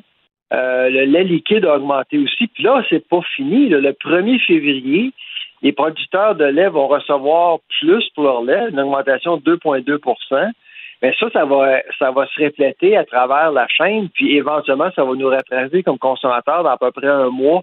Donc, le yogourt, le beurre, euh, le lait, euh, peut-être pas le lait liquide, mais d'autres produits euh, à base de, de, protéines laitières, là, tout hmm. ça va être plus cher. Ben, Sylvain, moi, il y a des producteurs de lait, qui, un producteur de lait qui me disait on en arrache, tout a augmenté, on a de la misère à trouver du personnel, faut automatiser nos, euh, notre, façon de, de procéder. Euh, qu'est-ce qui est vrai là-dedans? Personnellement, moi, je pense que au Québec, on a beaucoup de fermes qui ne performent pas euh, tant que ça, qui sont pas aussi efficaces. Quand je m'en vais en Ontario, comme dans l'ouest euh, de Toronto, c'est le même régime, c'est le système de quotas, comme au Québec. Mm. Mais euh, on visite des fermes beaucoup très modernes, automatisées. Le producteur de lait, c'est un informaticien quasiment. Là, c'est des gens qui travaillent très fort, mais quand même, ils ont tous les équipements pour rentabiliser les opérations. Alors, c'est pour ça qu'eux arrivent, parce qu'ils ont fait les investissements, mais au Québec, là, euh, la moitié des fermes, les vaches sont encore attachées. Là. C'est hmm. comme ça ailleurs. Là. Ah non? Ben non, ben, pas du tout. Les vaches se promènent librement, donc les gens qui sont euh, un peu conscients du bien-être animal, ils n'ont aucun problème avec la production de terre parce que les vaches sont libres, ils font ce qu'ils veulent. Mais au Québec, là, les vaches attachées, c'est ça date des années 80. On n'a jamais fait l'adaptation. Puis en bout de ligne, nous tous, on paye pour ça. Les Québécois payent pour ce manque d'investissement-là. C'est quoi? C'est culturel? Ben, c'est qu'au Québec, là, le régime euh, supporte beaucoup l'agriculture paysanne euh, à petite échelle. Et puis c'est bien, c'est correct, la, production à petite échelle, mais ça, ça coûte plus cher. Euh, avant qu'on se quitte, euh, Sylvain Charlebois, il je lisais aussi, là, moi je me disais l'invasion de l'Ukraine par la Russie a le dos large, mais, euh, je lisais que c'est l'Ukraine est la cinquième et la Russie le premier exportateur mondial de blé. On parle de 30 de l'approvisionnement de la planète. Ça, ça, donne un coup là. Euh, évidemment un coût au coût des aliments? Oui, absolument. Puis euh, on a mangé ce coup-là, là. Euh, cet automne, un peu cet hiver, les choses vont se calmer. En regardant le rapport de Statistique Canada hier sur l'inflation, on voit encore que pour ce qui est de la boulangerie, on paye encore pour l'Ukraine, mais ça achève ça. Moi, j'ai l'impression qu'on va passer à d'autres choses parce que le prix des denrées a diminué beaucoup, beaucoup depuis juin. Là.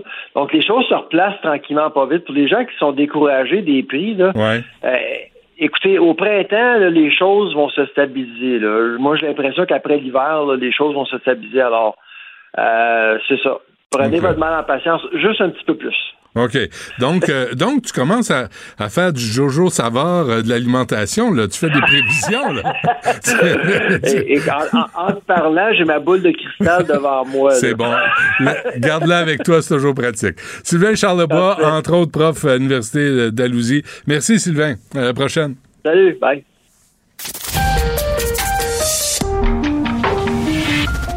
Cabochon. Personne maladroite, imbécile et inutile. Trisac. Un pouvoir naturel pour déceler les cabochons. Cube Radio. Les rencontres de l'heure. Chaque heure, une nouvelle rencontre. Nouvelle rencontre. Les rencontres de l'heure. À la fin de chaque rencontre, soyez assurés que le vainqueur, ce sera vous. Cube Radio. Une radio pas comme les autres. Non, monsieur, pas comme les autres. Stéphanie Touga, bonjour. Salut. Puis, ah, Philippe Vincent Foisy vient de se brancher. Ah, je suis là, je suis là. C'est juste que. Essaie de, essaie de cadrer. Philippe Vincent, crampe à gauche. Crampe. Non, non. Crampe. Mais... Crampe. Non, l'autre bas. L'autre gauche. Ah, oh, mon Dieu. Recule d'un pas, s'il te plaît. Non, il, y a, il, y a, des enfants, ils vont pleurer. Fais, non, il n'y a pas de place. Là. Ah, non, je comprends. OK, c'est voilà. correct. Vous allez avoir mon oreille. Oui. La chance. Euh, Philippe euh, Vincent, euh, j'ai cru entendre ce matin T'as un espèce de, de ton dubitatif euh, envers les qualités intellectuelles de Bill Morneau. Stéphanie, est-ce que, est-ce que le- Philippe Vincent est langue sale ou il est, per- il est perspicace? Donne du contexte. Non, qu'est-ce donne que t'as dit. Philippe Vincent? Vas-y. Benoît, attends, qu'est-ce que j'ai dit? Benoît Dutrisac, ce matin, voyons qu'est-ce qui se passe avec cette affaire de vidéo? Benoît Dutrisac, ce matin, a dit que Bill Morneau est en train de préparer euh, une Ah, éventuelle je t'ai course à entendu. la Moi aussi, j'ai froncé des sourcils. au Parti libéral. Ouais. Sais, moi, Ben, voyons. juste pour l'ego. Je- Mais le Parti libéral, c'est un parti d'ego.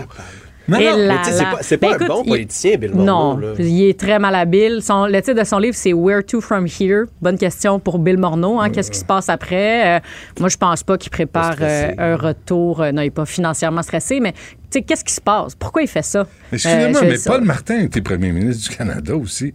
C'est Ouais. pas, Jean Chrétien, avec, libéral, tous ses défauts, euh, a Ouais. été premier ministre. Là, ce, qui est, ce qui est intéressant, c'est que dans son livre, là, tout ce qu'il fait, c'est critiquer la gouvernance du gouvernement Trudeau, Ouais. où il a été ministre pendant quoi, cinq ans. Mhm. Euh, on, on dirait qu'il sert euh, l'argumentaire parfait pour Pierre Poilievre pour euh, partir en élection puis planter le gouvernement Trudeau sur comment il a fait sa gestion des finances publiques.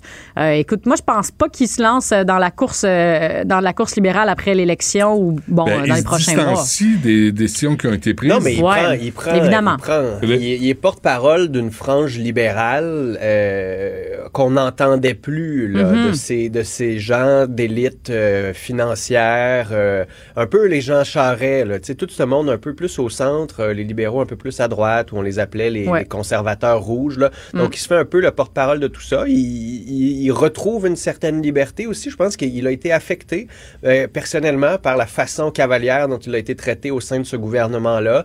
Tu sais, je veux dire, Bill Morneau ne se prend pas pour un 7-up flat. Là, et ça reste que c'est un homme d'affaires euh, important Ouais. dans l'élite torontoise et canadienne. Mm. Puis de se faire traiter comme ça, de dire, ben moi j'ai essayé des choses, puis ne me blâmez pas pour toutes les mauvaises décisions qui ont été prises. C'est une façon un peu de, de réécrire l'histoire et de se distancier de certaines décisions et de critiquer comme l'ont fait certains de ses anciens conseillers, constructivement aussi le gouvernement. Tu sais, je suis sûr qu'on lui demande, puis lui, son but, ben, c'est que le gouvernement euh, agisse mieux, pense plus à long terme. Donc, si tu critiques pas, ben, à un moment donné, tu t'améliores pas Je de l'autre je, côté. te, je te trouve, euh, je te trouve vraiment gentil et tendre à son endroit. Moi, je pense pas que ses intérêts sont si nobles. là. Je pense pas qu'il- que, que l'objectif de son livre, c'est de donner des conseils constructifs Non, non, il se à son Non, chum non, de gars, Justin si tu lui demandes, il peut, se il peut, il peut, il peut Oui, je com- je ça, comprends, mais- il règle des comptes. Là. Oui, il règle absolument des comptes. Euh, La revanche, c'est un plat qui se mange froid. Lui a attendu son tour et il le mange aujourd'hui bien froid. C'est long Euh, écrire un livre. C'est ben écoute, Catherine Fournier, elle l'a fait en quoi? Elle l'a dit là, quelques jours.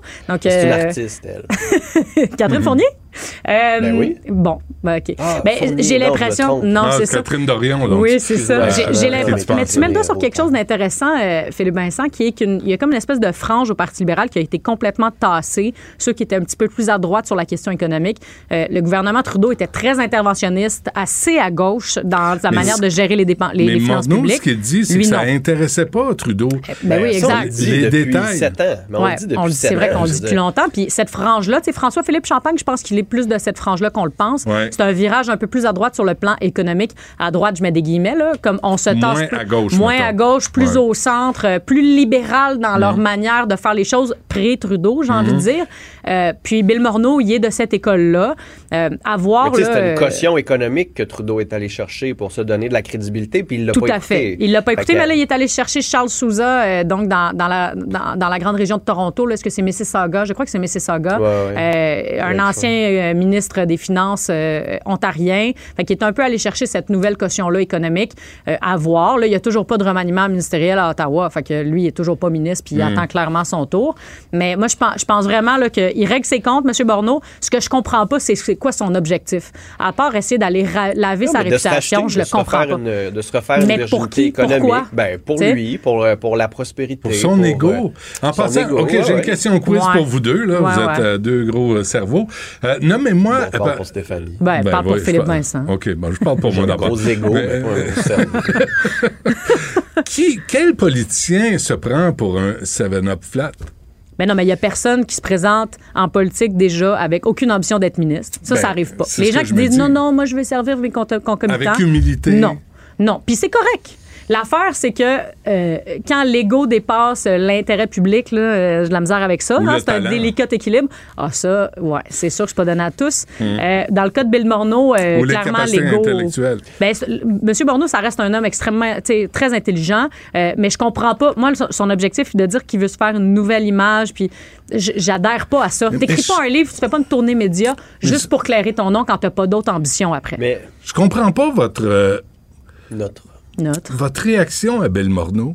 Je comprends pas ça, de- parce que Philippe Vincent, ce que j'ai décodé ce matin, là, c'est que t'as pas beaucoup d'estime pour euh, M. Morneau. Non, non, non, non, c'est pas ça. T'as été là Euh, longtemps, toi, à Moi, je l'ai Ottawa, couvert, là. Moi, je l'ai couvert, Ah ouais. je l'ai suivi. Un- il est très gentil. C'est un vrai gentleman. il Euh, est ponctuel, il Non, est non, non, non, organisé, non, non, non, non, mais je veux dire- il est propre. Non, non, il y a des gens, non, mais il y a des gens comme ça qui sont de, Ouais. qui sont gentils. Tu sais, je veux dire, Candide, François là. Philippe Champagne, c'est un politicien énergétique. On peut y coller le gentil. Il y en a plein qui ont- ne méritent pas l'étiquette de gentil. Bill il y c'est a- un gentleman. Benoît, il y a personne un- qui dit ça de toi. Il se pointe, tu le vois pas, Philippe Vincent, là, mais Excuse, ouais, euh, euh, à- avec tout le respect, euh, il y a Moi, personne bah, qui dit ça, ça de toi. de si.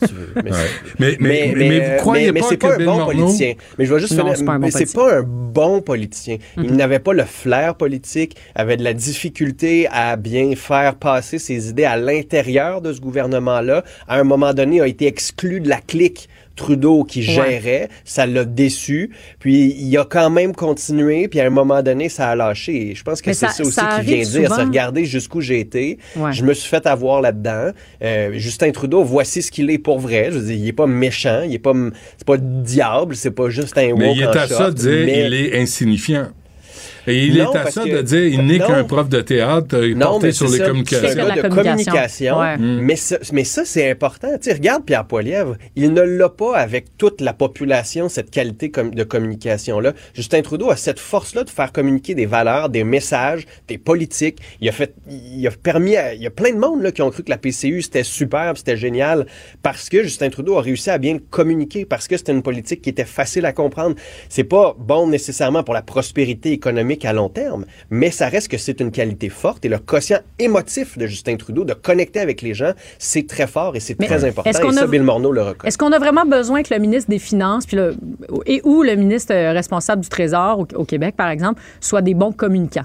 Moi, je pense que tu- la personne que tu veux qui est qui- comme ministre des Finances, là, c'est quelqu'un qui comprend comment la machine elle fonctionne, qui est capable d'additionner, de soustraire. Mais ou- du pouvoir, oui, de l'influence dans le Conseil des ministres, oui, mais de communiquer à la population, Moi, pour moi, c'est pas. c'est l'essentiel. pour- pour- ah ouais? Moi, je pense que c'est incontournable. Moi, je Parce pense que les pas. gens comme vous deux, là, des bébites, là, qui s'acharnent à essayer de comprendre comment la politique fonctionne, Ouais. vous, vous êtes une triste minorité. C'est sûr, mais en même temps, moi, je pense pas que tous les ministres ont besoin d'avoir toute leur, leur part au soleil. là. Éric Girard, c'est un bon communicant, il est habile. euh, puis François Legault, il- il- moi, je le trouve bon, Éric Girard. euh, et, et François Legault, je trouve qu'il il positionne bien. Parce que Éric Girard arrive à faire passer des messages. Bill Morneau, euh, pas vraiment. C'était quelqu'un qui était que assez Justin Trudeau malhabile. l'a mal utilisé aussi. Parce que quand il dit, nous, on est arrivé avec des études Ouais. euh, sur la PCU, puis avec des données claires, Ouais. puis voici les, Ouais. les normes qu'il faut Ouais. rencontrer pour recevoir un chèque. Puis Trudeau a dit, ah non, on envoie des chèques à tout le monde. C'est pas grave, c'est pas moi qui Non, mais, mais c'est une, Ouais. c'est une illustration de ce qu'est le gouvernement à Ottawa. C'est Mm. C'était comme ça sous Stephen Harper. Jim Flaherty avait du pouvoir, mais Mhm. jusqu'à une certaine limite. Je me souviens, moi, d'un moment où Jim Flaherty disait la, la, la- la fractionnement du revenu, c'est pas une bonne politique, mais Stephen Harper lui a quand même forcé la main, puis on l'a mis en place. Tu sais, à un moment donné, t'es ministre, mais le vrai ça. boss, c'est le le bureau du premier ministre. Ouais. Puis c'est eux autres qui ont vraiment le pouvoir. Et je pense que Bill Morneau a déchanté pas mal avec cette réalité-là. C'est juste qu'en ce moment, c'est aussi un avertissement pour les autres. tu sais. Vous Ouais. pensez que vous allez être là, vous pensez que vous allez avoir la deuxième plus grosse job dans ce gouvernement-là, puis en bout de ligne, non, vous allez être tassé puis exclu si vous pensez pas comme le boss, puis ça gagne. Je, je vais vous dire quelque chose sur euh, Maisonneuve-Rosemont. J'ai appris Ouais. ça hier soir. La, la gestionnaire là, qui a été tassée Oui. venait, Réaffecté. euh, venait- réaffectée, venait d'être réaffectée de Cité de la Santé. Et à Cité de la Santé, ils ont arrêté d'utiliser les temps supplémentaires obligatoires dès qu'elle est partie. Et là, on l'envoie, elle se ramasse à Maisonneuve-Rosemont, puis à Maisonneuve-Rosemont, ça pète. Alors là, elle va être réaffectée, puis on va voir où ça va péter. Je ne sais pas c'est qui cette personne-là. C'est sûrement une bonne personne, mais elle a comme un, un mauvais, euh, une mauvaise euh, tangente euh, pour gérer les Pour affaires. être ministre des Finances. ben écoute, c'est- je veux dire, c'est tout ce que tu dis est, est très possible, puis ça fait plein de sens. En même temps, à, à l'hôpital Maisonneuve-Rosemont, euh, n'empêche que ça brasse depuis des années. Ça fait des années qu'on dit hein, que, c'est- que, que l'urgence déborde, que les TSO, donc le temps euh, supplémentaire obligatoire, euh, c'est un peu la, la- la façon de fonctionner euh, standard. C'est- ça fait des années qu'on dit qu'HMR est dans une situation précaire par rapport au reste des hôpitaux de l'île de Montréal, de la région Ouais. métropolitaine. Fait que, tu sais, euh, bon. Le fait que la gestionnaire, elle a été tassée, c'est un peu des trois mesures plaster qui ont été annoncées dans les dernières 24 heures, à mon avis. Euh, bon, la gestionnaire qui a été tassée, on a, on a, ta- on a réorienté certaines ambulances euh, et on a mis en place une conciliatrice. La question que je me pose, c'est comme pourquoi ça a pris tout ça pour qu'on fasse ces trois mesures-là? Pourquoi ça a pris euh, qu'on ferme l'urgence carrément, qu'on dise aux gens ne venez pas à l'urgence parce qu'on ne, on ne pourra pas vous traiter, on n'a plus la capacité de vous traiter? Pour, pour avoir ces trois mesures-là qui me semblent empreintes de gros bon sens, on a dû attendre que le ministre se déplace, fasse de la micro-gestion, soit à l'hôpital pour mettre en place ces mesures-là qui me semblent assez de base. Je, je comprends pas trop que- comment on, s'en- comment on s'est rendu là à fermer une urgence. Je veux dire, c'est- on est, on est pas le tiers-monde, le Québec. là. fait sacrer dehors jusqu'à maintenant? Ça qu'il n'y en a pas un qui s'est fait crisser dehors Hmm. parce que tu sais pas gérer ton personnel alors que dans d'autres hôpitaux, on y arrive?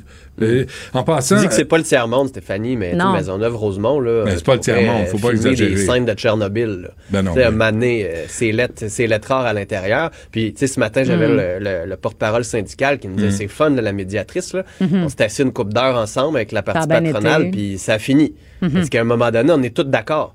Tout le monde est d'accord. C'est Ouais. pas un problème de différence de façon de voir où il y avait une gestionnaire qui fonctionnait pas, qui était problématique, on l'a enlevé. Ouais.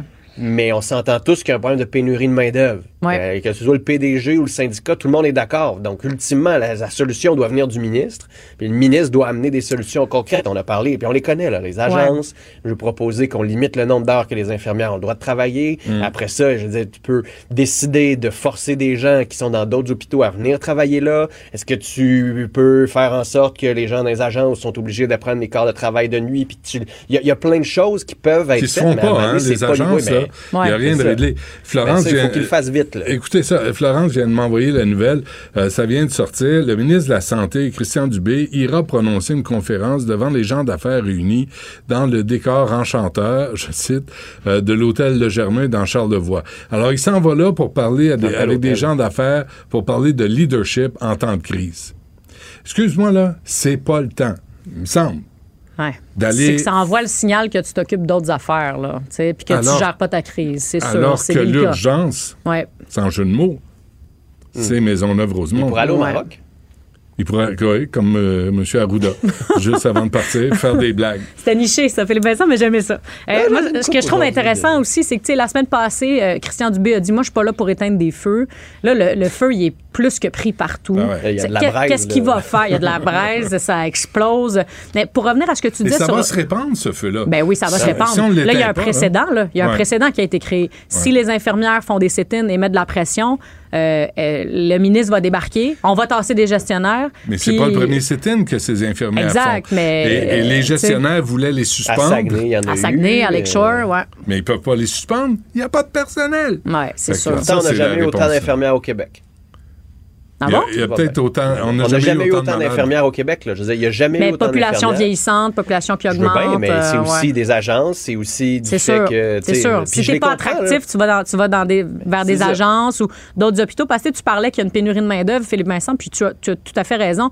Mais à, à HMR, j'entendais des chiffres ce matin qui disaient qu'on a deux fois moins d'infirmières par lit Ah aux urgences que dans d'autres hôpitaux à Montréal. Mhm. Donc, Ah ouais? qu'au CHUM, par exemple, qui est à côté, là, à quelques coins de rue. Donc, il y a, Mais oui, c'est comme la le pénurie McDonald's à côté du parc Émilie Gamelin qui a de la misère à recruter du monde pour travailler ses Mhm. corps de nuit parce que c'est lettre, c'est compliqué puis c'est dangereux. C'est À un ça. moment donné, si t'es gestionnaire du McDo, tu fais quoi? Faut que tu sois attractif, là, c'est sûr. t'augmentes tes salaires. Mais ton exemple, euh, Philippe Vincent, est sérieusement, bon. ton exemple est excellent. Ben ouais. Tu sais, Ben, t'as les mêmes succursales de McDo, mais celui ici où c'est rough, où il y a de l'itinérance, où il y a sa bardasse, où ça des problèmes chiantasse. Personnes sur le corps de nuit parce que c'est trop dangereux. Tu sais, tu prends d'autres mesures qui sont différentes qu'ailleurs. C'est pas juste ça. des hausses salariales, mais tu Non. fais quelque chose de différent Pas le choix. pour recruter. tu sais. OK, le avant, avant qu'on se quitte, si vous aviez le choix, comme journaliste, là, je te ramène dans ton ancienne vie, euh, Philippe Vincent, euh, si vous aviez le choix de couvrir soit M. Poilièvre ou M. Trudeau qui se promène au Québec, Ah. euh, Stéphanie, tu choisirais lequel? Hey, Poilievre, c'est sûr. pour entendre? Pour entendre ce qu'il a à dire sur Alain Reyes, pour entendre ce qu'il a à dire sur le Québec. Pour moi, ce gars-là, il ne comprend pas la réalité québécoise. Euh, il s'insère dans des débats québécois sur des barrages, sur le troisième Ben lien. Euh, pff, pour moi, euh, j'ai envie, j'a- j'aurais envie de le challenger si j'avais eu la job de Philippe Vincent fut un temps. C'est sûr que j'aurais suivi Encore faut-il qu'il accepte l'invitation à Et l'entrevue. qu'il réponde aux Nous autres, on médias, l'a tout à invité, fait. euh, depuis lundi euh, à l'émission le matin en entrevue et Ouais, hein. on se fait royalement euh, ghoster par les amis de Pierre Poilievre. Mais moi, j'aurais, j'aurais suivi Justin Trudeau parce que bah, c'est lui qui a le pouvoir, c'est lui qui a plein de dossiers, notamment les transferts en santé. J'aurais demandé qu'est-ce que tu fais en ce moment, mon cher Justin? Les provinces sont prêtes à te rencontrer. C'est Mm. quoi le dit travail qui reste encore à faire? Maudit. Bon, ben envoyez-nous. Ben, Envoie- Philippe ben, Vincent euh, ben couvrir oui. Justin, puis moi plus, couvrir Pierre François-Philippe Poilievre. Champagne était là, tu sais. C'est vrai. main, ça m'a redonné de l'énergie. Ben, les puis ce soir, mois. ils, ils font des tournées dans les CHSLD, là, dans des résidences de personnes âgées. Il Ça va chante- être palpitant. Il chante, il danse, il jongle. Allez voir ça. Tout Un grand spectacle. François-Philippe Champagne et Justin Trudeau. Merci, Philippe Vincent. Stéphanie, à demain. Salut, à demain. La Banque Q est reconnue pour faire valoir vos avoirs sans vous les prendre. Mais quand vous pensez à votre premier compte bancaire, là, tu sais, dans le temps à l'école, là, vous faisiez vos dépôts avec vos scènes dans la petite enveloppe. là. Hmm, C'était bien beau. Mais avec le temps, à ce compte-là vous a coûté des milliers de dollars en frais, puis vous ne faites pas une scène d'intérêt. Avec la Banque Q, vous obtenez des intérêts élevés et aucun frais sur vos services bancaires courants. Autrement dit, ça fait pas mal plus de scènes dans votre enveloppe, ça. Banque Q. Faites valoir vos avoirs. Visitez banqueq.ca pour en savoir plus. Acheter une voiture usagée sans connaître son historique, ça peut être stressant. Mais prenez une pause. Et procurez-vous un rapport d'historique de véhicule Carfax Canada pour vous éviter du stress inutile. Carfax Canada. Achetez l'esprit tranquille. Une voix qui porte, des idées concrètes, des propos qui résonnent. Benoît Dutrisac, déstabilisant, juste comme on aime. superbe, sublime, merveilleuse. Sauf que ce gars-là est quand même euh, rationnel et pragmatique. Ça pose un très grave problème. Je t'assure qu'il n'y a aucun politologue sérieux qui va te dire Oh, droit. Un politologue, pas comme les autres. Loïc Passy. C'est pas le temps de faire ça. Loïc, bonjour. Bonjour, Benoît. Bon, les gens continuent de mourir en Ukraine. Ben là, il y a eu un accident. Enfin, on ne sait pas ce que c'est exactement. Mhm. Il y a un hélicoptère qui est tombé. Euh, il y avait à son bord un ministre qui était le ministre de l'Intérieur. Euh, il y a 14 personnes qui sont décédées, dont un enfant, parce qu'en plus, l'hélicoptère est tombé sur une maternelle, donc il y a 25 bra- blessés. C'est vraiment un drame, euh, même s'il n'y avait pas la guerre en Ukraine, on en parlerait. Ouais. Euh, donc oui, euh, il y a des gens importants qui sont morts là-dedans. Le ministre donc de l'Intérieur, le vice-premier ministre de l'Intérieur. En fait, en, en tout, il y a six hauts fonctionnaires. La question qu'on se pose, c'est est-ce que c'est un accident ou c'est un attentat?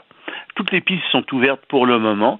L'hélicoptère venait de décoller et il y a des témoins qui disent qu'il était en feu euh, dans les airs et qu'il est qui, qui, euh, qu'il s'en est tourné en rond et qu'il est tombé. Ça prend pas feu facilement comme ça un hélicoptère. Euh, moi, si je pense que malheureusement, il s'agit peut-être d'un attentat, parce qu'il faut bien dire qu'en Ukraine, euh, il y a des Ukrainiens, des Russes, euh, Ukrainiens qui sont du côté des Russes et euh, qui peuvent faire ce genre d'attentat. Il y en a un peu partout. D'ailleurs, les Ukrainiens ont arrêté énormément de gens qui étaient pro-russes, euh, en particulier des, il y avait des juges, des politiciens, etc. Et c'est des collabos il faut bien les appeler par leur nom, c'est des collaborateurs. Euh, et ça, malheureusement, euh, euh, l'Ukraine en, en est pleine de ces gens-là aussi. Mais pour l'instant, on n'a pas de preuve euh, que... on n'a pas de preuves. On ne sait pas ce que c'est, on ne sait pas du tout euh, ce dont il s'agit, mais on, on attend. Et évidemment, euh, il va y avoir une enquête. Les Allemands euh, ont dit qu'ils allaient, qu'ils allaient, enfin, ils ont offert leur leur leur aide, leur soutien pour pour faire enquête là-dessus. Mais tu vois, pendant ce temps-là, euh, on parle pas de la guerre euh, en Ukraine tant que ça. On parle de l'accident, mais il y a quand même des choses qui se produisent. Euh, les, les Russes continuent à avancer très légèrement, à grignoter du territoire ukrainien, mais surtout, surtout, euh, ils ont annoncé qu'il allait avoir une grande réforme de leur armée. Euh, et ça, c'est euh, le ministre de la Défense qui a parlé de ça, Sergei euh, Shoigu, et il a dit, écoutez, on va augmenter le nombre de soldats de 1,35 million à 1,5 million, et à mon avis, ils vont pas s'arrêter là. On va augmenter le nombre d'entraînements au sol, le nombre de spécialistes. Il va y avoir plusieurs nouvelles divisions. Et, ça, ça pose toutes sortes de questions. Euh, comment est-ce qu'on peut renforcer son armée quand on est pris dans une guerre comme ça et qu'on est la Russie? Parce que la Russie c'est un petit pays c'est pas comme les États-Unis qui ont une puissance économique prodigieuse non euh, les Russes ont pas cette puissance euh, cette, cette, puissance économique mmh. extrêmement forte mmh. est-ce qu'ils sont capables de faire ça de mener la guerre en Ukraine et de renforcer leur armée. Ils se sont donné un horizon de 2023 à 2026. Et, et tu vois, Vladimir Poutine aujourd'hui vient de déclarer qu'il était certain qu'il allait remporter la, la, guerre en Ukraine. Probablement comme il était certain de remporter la guerre en Ukraine à l'intérieur de trois semaines. Moi, je suis pas du tout certain que l'armée russe parvienne à remporter cette guerre euh, contre, contre toute l'Ukraine. On verra. Mmh. Mmh. Mais disons que les chances ne semblent pas être du côté russe, d'autant plus que cette armée est, vraiment corrompue, euh, pleine de, de, de, personnes incompétentes, etc. Mmh. Mais bref, L'augmentation de la puissance militaire de la Russie, c'est ça l'objectif, ça pose aussi un problème aux pays qui sont voisins de la Russie. Parce que ces pays sont souvent d'ex-républiques de l'Union soviétique, et avec ce qui se passe en Ukraine, ben, ils vont craindre d'être envahis par mmh. une Russie qui serait encore plus forte. Ça va créer un précédent. Ben, c'est pas une bonne politique, si tu veux. Moi, si j'étais voisin de la Russie, je, je m'armerais encore plus et j'essaierais d'avoir des alliances militaires avec tous les ennemis de la Russie. Hmm. Euh, qu'est-ce que qu'est-ce que ça change, Loïc, que l'Allemagne soit en faveur euh, de la constitution d'un tribunal spécial pour juger les crimes de guerre euh, russes? Ça, c'est très intéressant parce que, tu vois, en théorie, le problème qu'il y a, c'est qu'il y a, il y a bien sûr, euh, et, et, ça c'est en fait la ministre euh, russe, euh, une ministre russe de la défense, non des affaires euh, extérieures, qui, a déclaré ça avant-hier devant l'Académie de droit international de l'AE. Et euh, cette ministre a dit, écoutez, on a des problèmes. La Cour pénale internationale a des limites face à la guerre en Ukraine parce que ni l'Ukraine ni la Russie n'ont adhéré à la Cour internationale de justice. Donc, c'est difficile pour cette Cour de faire ça. Cependant, l'Ukraine, en 2014, a demandé à la Cour internationale de justice d'enquêter sur des crimes de guerre qui ont été commis par la Russie. Et sur cette base-là, il serait possible de créer une espèce de sous-cour, sous, de, de, de, cour spéciale, de tribunal spécial, sous euh, la, juridiction de la Cour internationale de justice pour juger des crimes de guerre russes. Il suffit qu'une des deux parties euh, ait, euh, si tu veux, demandé l'autorité de, de la Cour pour que ça marche. Et ça, ça signifie que on va mettre en place dans les jours qui viennent, peut-être pas dans les jours qui viennent, mais je dirais dans les mois qui viennent, un tribunal spécial on va commencer à juger euh, la Russie. Et ça va poser des problèmes à la Russie, ça va poser des problèmes aux dirigeants russes qui sont de plus en plus, tu sais, qui font des déclarations de plus en plus outrancières. Euh, et je pense que eux commencent vraiment à sentir la soupe chaude. Je voulais aussi te parler de ça aujourd'hui. Mm-hmm. Il y a des choses qui, qui, qui tu sais, je t'ai parlé du premier ministre Fumio Kishida qui avait signé, qui, qui renforçait ses accords avec la Grande-Bretagne, avec le Canada, euh, ses accords militaires avec euh, les, Américains. Réponse du premier ministre, euh, réaction du premier ministre russe, eh ben, M. Kishida, le premier ministre du Japon, devrait se faire harakiri. Oui. Là, du coup, ça faisait, ben, voyons, du calme, là. Qu'est-ce que c'est que cette réaction? Mm-hmm. Alors, Lavrov, qui, qui, est Sergei Lavrov, ministre des Affaires étrangères de, de la Russie, euh, lui aussi, déclaration outrancière hier, il dit oui, euh, en fait, les actions contre la Russie sont similaires, et, et, je le cite, à la solution finale du régime nazi pour exterminer les Juifs.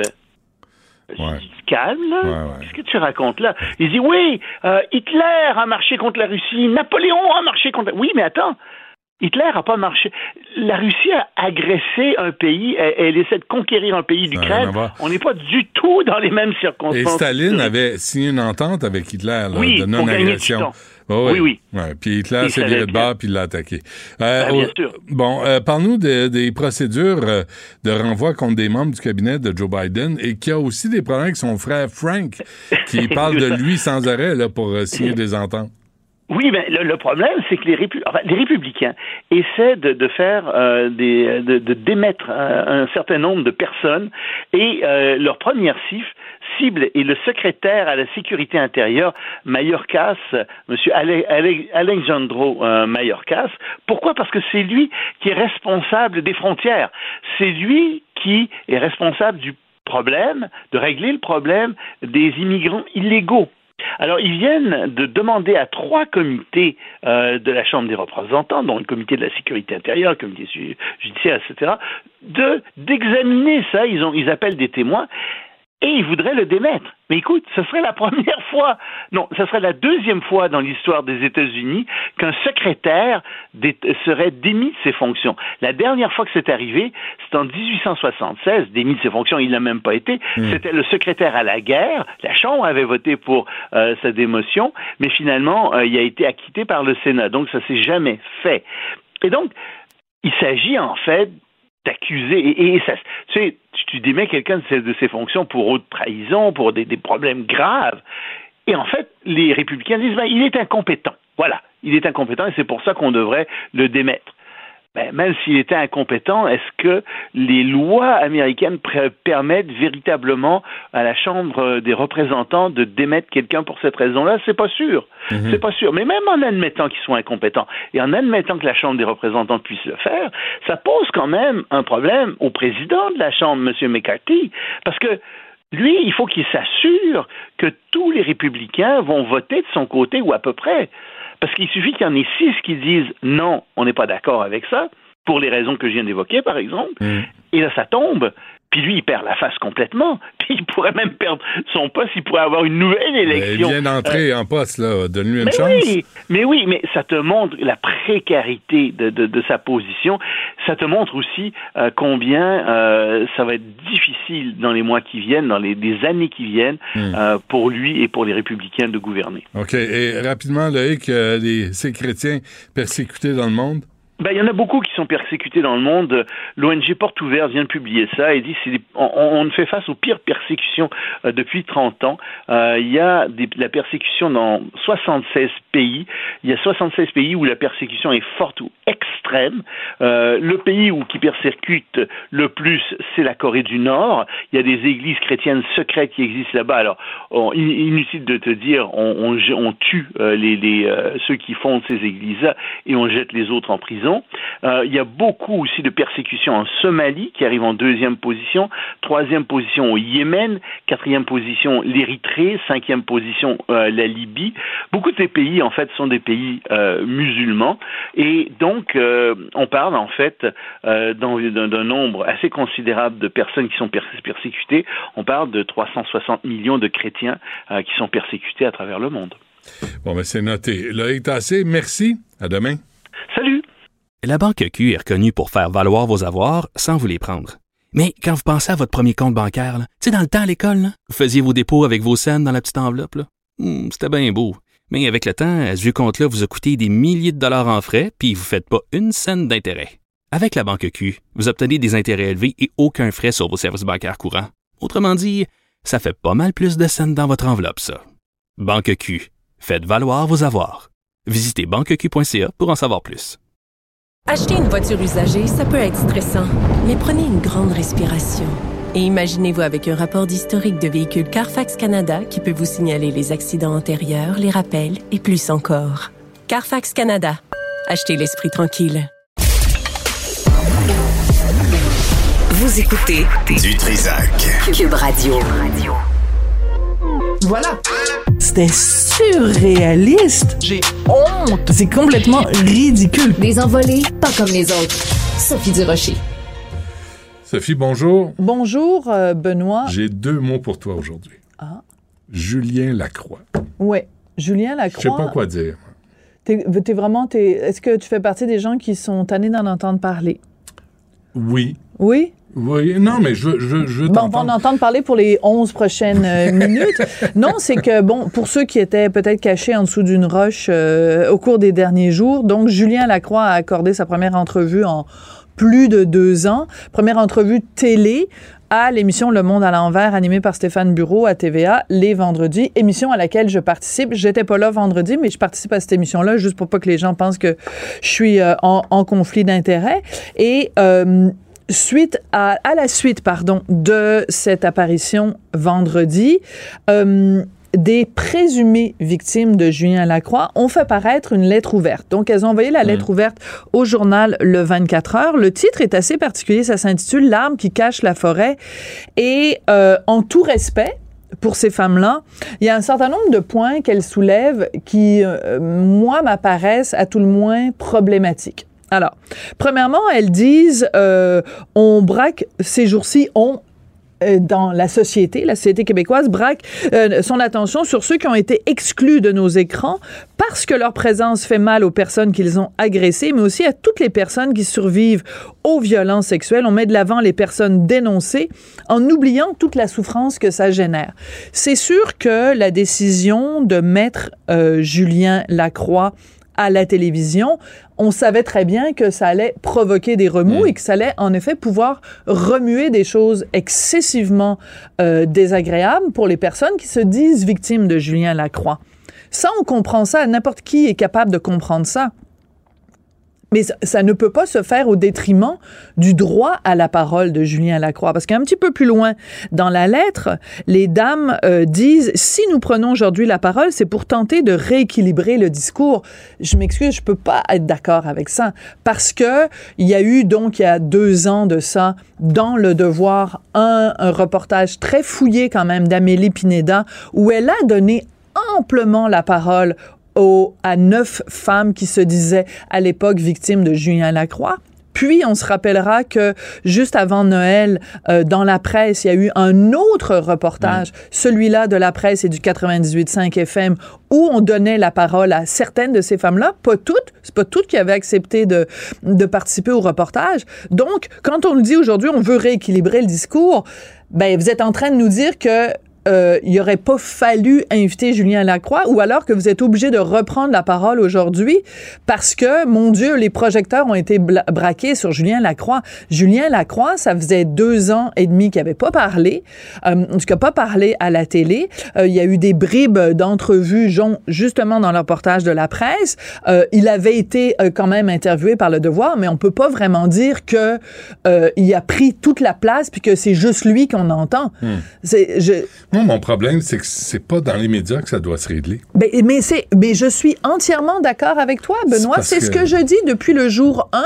Depuis le jour 1, puis d'ailleurs, c'est pas un hasard, Julien Lacroix, dans son entrevue euh, vendredi à, à Stéphane Bureau, puis je dis pas ça par, euh, pour flatter mon ego, mais à un moment donné, il a dit, il a dit la première qui a, qui a, qui a tiré la sonnette d'alarme en disant, coudon, pourquoi ça se passe sur la place publique, c'est Sophie Durocher. Il m'a cité, parce que bien avant tout ça, j'avais écrit dans les journaux, dans, dans le Journal de Montréal, dans le Québec, en disant, mais pourquoi le procès se fait sur la place publique si, en effet, des gestes à caractère criminel Mm. ont été posés, il y a un endroit où ça doit se placer, passer, c'est dans le système de justice. Et Stéphane Bureau n'est pas juge, puis les, les journalistes sont pas des jurés. Voilà.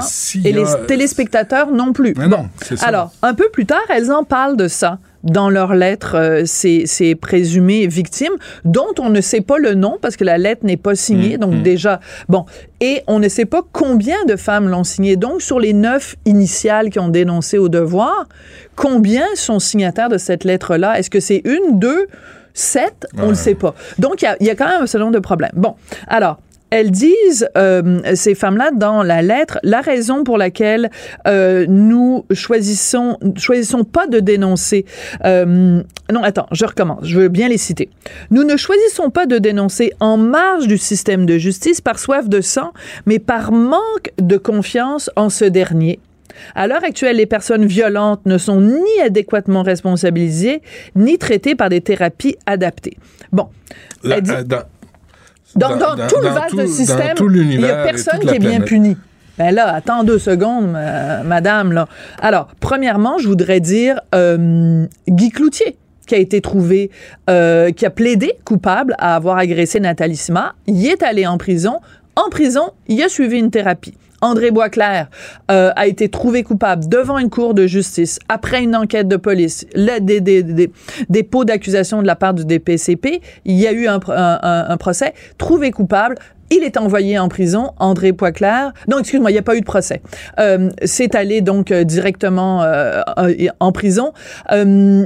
Il suit en ce moment une thérapie, sauf qu'il y a un problème, c'est qu'il est euh, très arrogant et il, il, euh, il est, euh, il se considère meilleur que les autres. Ben, t'as lu, il y a eu un article avant Noël André sur Boisclair? le cas. André Boisclair. Est arrogant. mais Non. je le sais que c'est une surprise. Je le sais que c'est surprenant. C'est une chance, je me Je le sais que. je tombais en bas de ma chaise. Ben non, ben je le sais. Fais-moi pas ça. Alors, alors c'est faux de Ouais. dire que dans le système de justice, quelqu'un qui est condamné à la prison n'est pas obligé de suivre un traitement, une thérapie. C'est faux. C'est ça la réalité. Tu t'es condamné pour une peine à caractère sexuel, tu es obligé de suivre une thérapie. Si tu suis pas la thérapie, bye la libération Ouais, pas, conditionnelle. tout- ouais, pas tout le temps. Non, là, mais, je- mais, Benoît, mais je grosso dis modo, pas que là, le système est parfait, mais faire des affirmations comme ça, euh, faire des amalgames, faire des, affirmations euh, euh, trop larges, mettre tout le monde dans le même de panier, mettre toutes les pauses de dans... façon dans- anonyme. Ben, voilà. Bon. Puis, puis je trouve que, sincèrement, si tu plantes Julien Lacroix en entrevue, t'as l'air d'un bourreau. Voilà. Si tu le laisses aller, t'as l'air d'y donner une passe gratuite. Fait que c'est... C'est un terrain miné. C'est un terrain miné de toute façon. Et je veux juste revenir sur une phrase quand ces femmes-là disent euh, la raison pour laquelle on n'a pas utilisé le système de justice pour dénoncer, euh, c'est par manque de confiance dans le système de justice. Dans la, même euh, lettre, un petit peu plus loin, nous disent, nous, ce qu'on veut, c'est que ce genre de geste-là, euh, nous avons entamé ça dans l'espoir que ça se reproduise plus. Mesdames, je veux vous parler. Si vous considérez qu'il y a un individu X qui est un prédateur, il y a une façon de l'empêcher de continuer, c'est de déposer une plainte à la police. Si ce gars-là se retrouve en prison, trouvez-moi une meilleure façon de l'empêcher de continuer à faire ce qu'il fait. Tant que le prédateur est en liberté, il peut commettre un autre geste. Et ça si reste, vous êtes et ça reste sincère, des rumeurs. Et ça reste des rumeurs. allégations et des rumeurs. mais quand elles disent, et je crois en leur sincérité, quand elles disent nous avons entamé tout ce processus-là dans l'espoir que ça se reproduise plus, si vous voulez vraiment que ça ne se reproduise plus, Hum, hum. mettez le gars en prison. Bon. C'est, je sais pas quoi rajouter d'autre. Et euh, bon, dans leur lettre, il y a un- euh, aussi un, un- un problème et qu'elle elle se prononce sur le droit à Julien Lacroix d'avoir ou pas euh, la possibilité de gagner sa vie. Elles disent, au nombre de talents et d'artistes qui aspirent à forger notre culture, est-ce qu'on devrait vraiment placer devant les projecteurs des gens qui peinent à se responsabiliser face à leur acte sous le couvert de la fameuse deuxième chance? Donc, c'est elles qui vont décider. Qui a le droit? Ben, il y a d'autres artistes plus talentueux ou aussi talentueux que Julien Lacroix, mais eux, ils assument leurs responsabilités ou alors c'est des bonnes personnes. Elles ont un comportement formidable, ces gens-là. Donc, donnons la chance à des humoristes qui, eux, ont un dossier absolument impeccable. Ils sont parfaits. Puis en même temps, en même temps, moi j'ai un problème d'aller applaudir quelqu'un qui, Je respecte ça. tu sais, C'est c'est Je ça aussi, mais respecte c'est à moi à choisir. Si c'est à toi à choisir. Éric Lapointe, euh, est-ce que, est-ce que les gens se sentent à l'aise ou pas? Ça, ça. ça appartient à chacun. Absolument. Et euh, régler ça ailleurs que dans les médias parce que ça, ça tourne en rond et ça donne rien. On t'écoute à 2h30 en passant. Certainement. Mhm. Du Trisac. L'écouter sur le web vous demande peut-être de changer vos habitudes. On comprend. Mais son émission en vaut l'effort.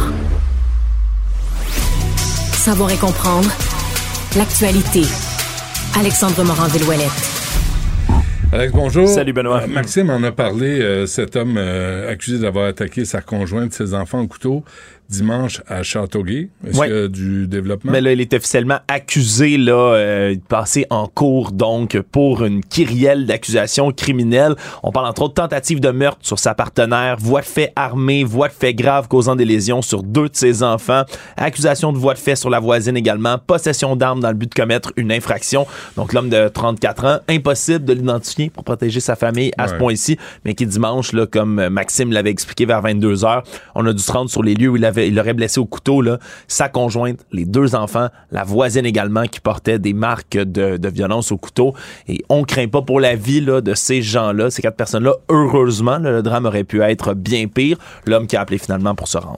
Bon, et le rapport du coroner sur le décès du recruteur et ex-hockeyeur Brian Marchement? Ouais, Marchment. Marchment. Brian Marchment, qui est un joueur, euh, joueur de la Ligue nationale de hockey, le premier euh, choix de premier tour des Jets de Winnipeg en 1987. hein. il a joué 926 matchs dans la Ligue nationale de hockey avec une myriade d'équipes. Mais c'est surtout aujourd'hui pourquoi on en parle, c'est qu'il est décédé en juillet dernier à Montréal, alors qu'il y avait le repêchage qui se déroulait ici dans la ville.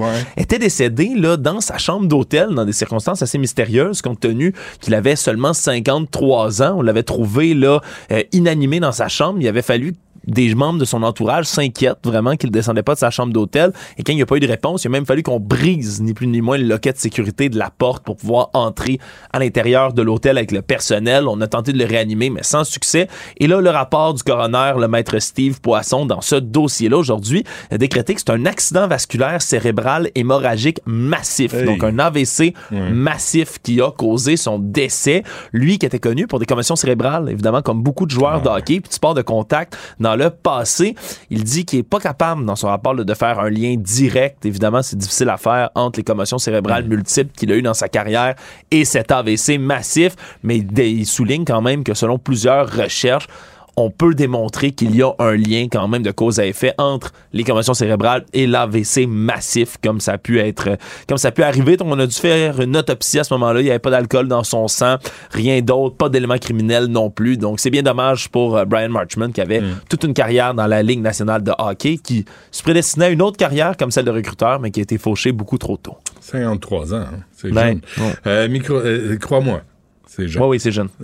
Fais-moi confiance. J'ai rien dit, Non, non, je n'ai rien dit. C'est Je te regarde, je- Tu je- Un jour, tu vas te retourner de base, tu vas dire Fuck, j'ai déjà 53 Ah, ouais, je ans. sais, j'ai peur. Et je là, tu vas, traumatisé. dire, tu, vas, tu vas regarder un jeune, tu vas dire C'est jeune.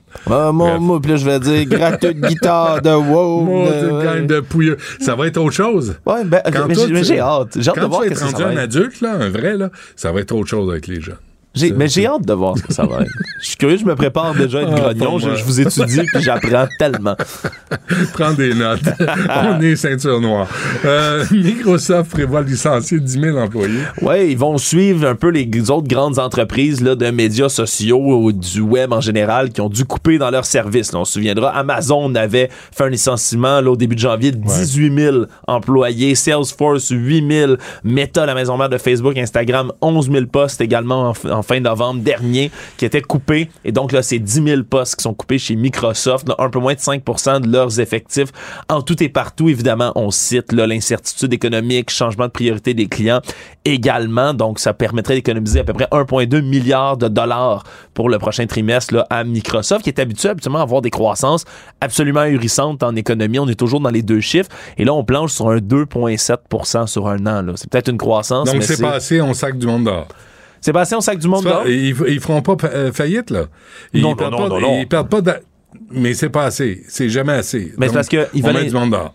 Ils veulent injecter 10 milliards de dollars bientôt dans la start-up californienne OpenAI. Tu sais, celle qui a créé le, le robot là, de, de discussion qu'on appelle ChatGPT, Oui, qui est très, oui, très oui. populaire Oui. en ce moment. Mais ils veulent investir massivement là-dedans pour avoir le, le prochain moteur ben Internet oui. capable de concurrencer Google. Entre autres, c'est un de leurs principaux plans.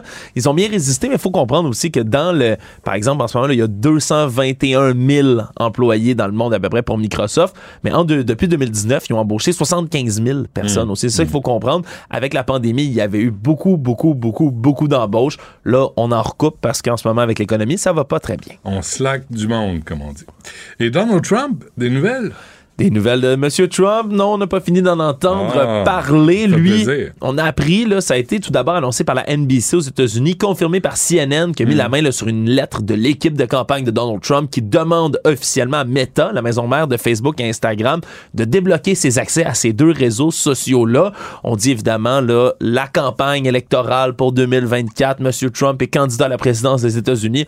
Ce serait le censurer que de l'empêcher d'avoir accès à ces médias sociaux-là. Faut se souvenir qu'au départ, on avait banni Trump, évidemment en lien avec l'assaut sur le Capitole du 6 janvier. On a ensuite dit c'est indéfini.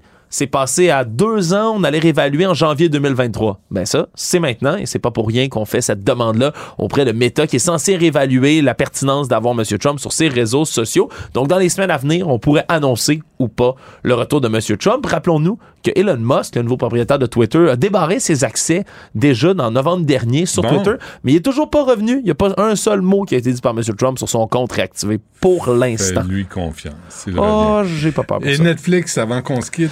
Ouais, ben tu sais, Microsoft licencie 10 000 Mm-hmm. postes. Du côté de Netflix, on a dû couper là des centaines d'emplois également parce que oh, ça devient difficile, vous savez, l'économie. Mais il y a un poste, par contre, qui ouvre du côté de Netflix pour être agent de bord.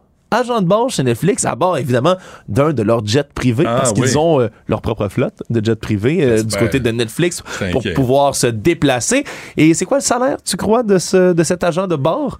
385 000 dollars US Wow. par année. 385 000, je le répète. Voulez-vous un ginger ale, On- M. Moranville-Ouellet? On dit que dans tout ça... des noix, des chips? Hey, Alors, attends un peu, là. Il y a, y y toutes sortes d'applications. C'est difficile, là, les critères qui sont là-dedans. Il faut avoir beaucoup de discrétion, être très motivé. Il faut également avoir un service à la clientèle hors pair et Ben être capable de lever des objets qui peuvent être lourds jusqu'à 30 livres, Oh, Benoît. quand 30 même. livres à lever pour les valises qui sont lourdes, Ah des, oui.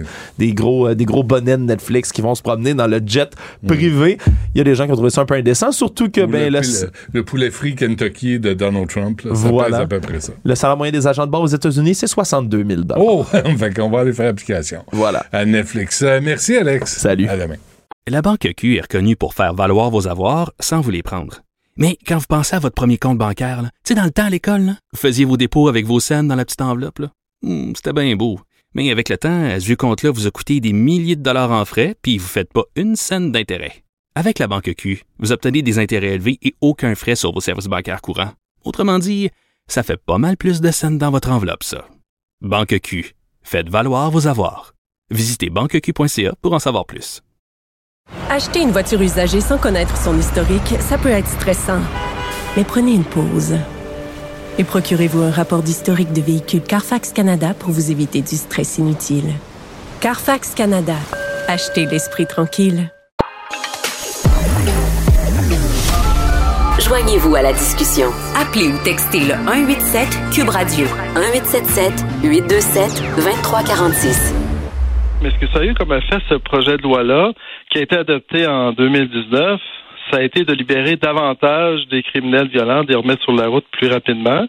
Et on doit aussi considérer si une personne provient d'une communauté vu- vulnérable ou est autochtone, considérer cet aspect-là. Le juge doit considérer cet aspect-là dans sa décision de détenir l'individu ou non.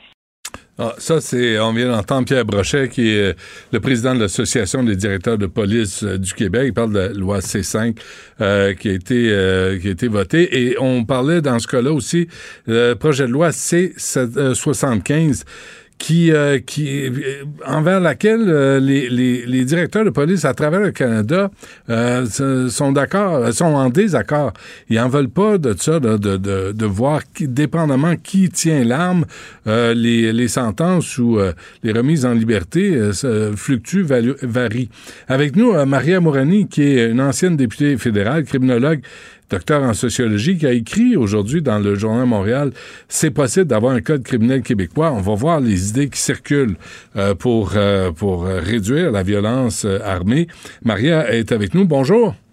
Bonjour Benoît. Merci d'être avec nous, Maria. Je lisais euh, votre votre chronique aujourd'hui, je trouvais ça je trouvais ça intéressant. Et vous êtes dans la, la lignée là, des directeurs de police du Québec qui se demandent qu'est-ce qui se passe à Ottawa?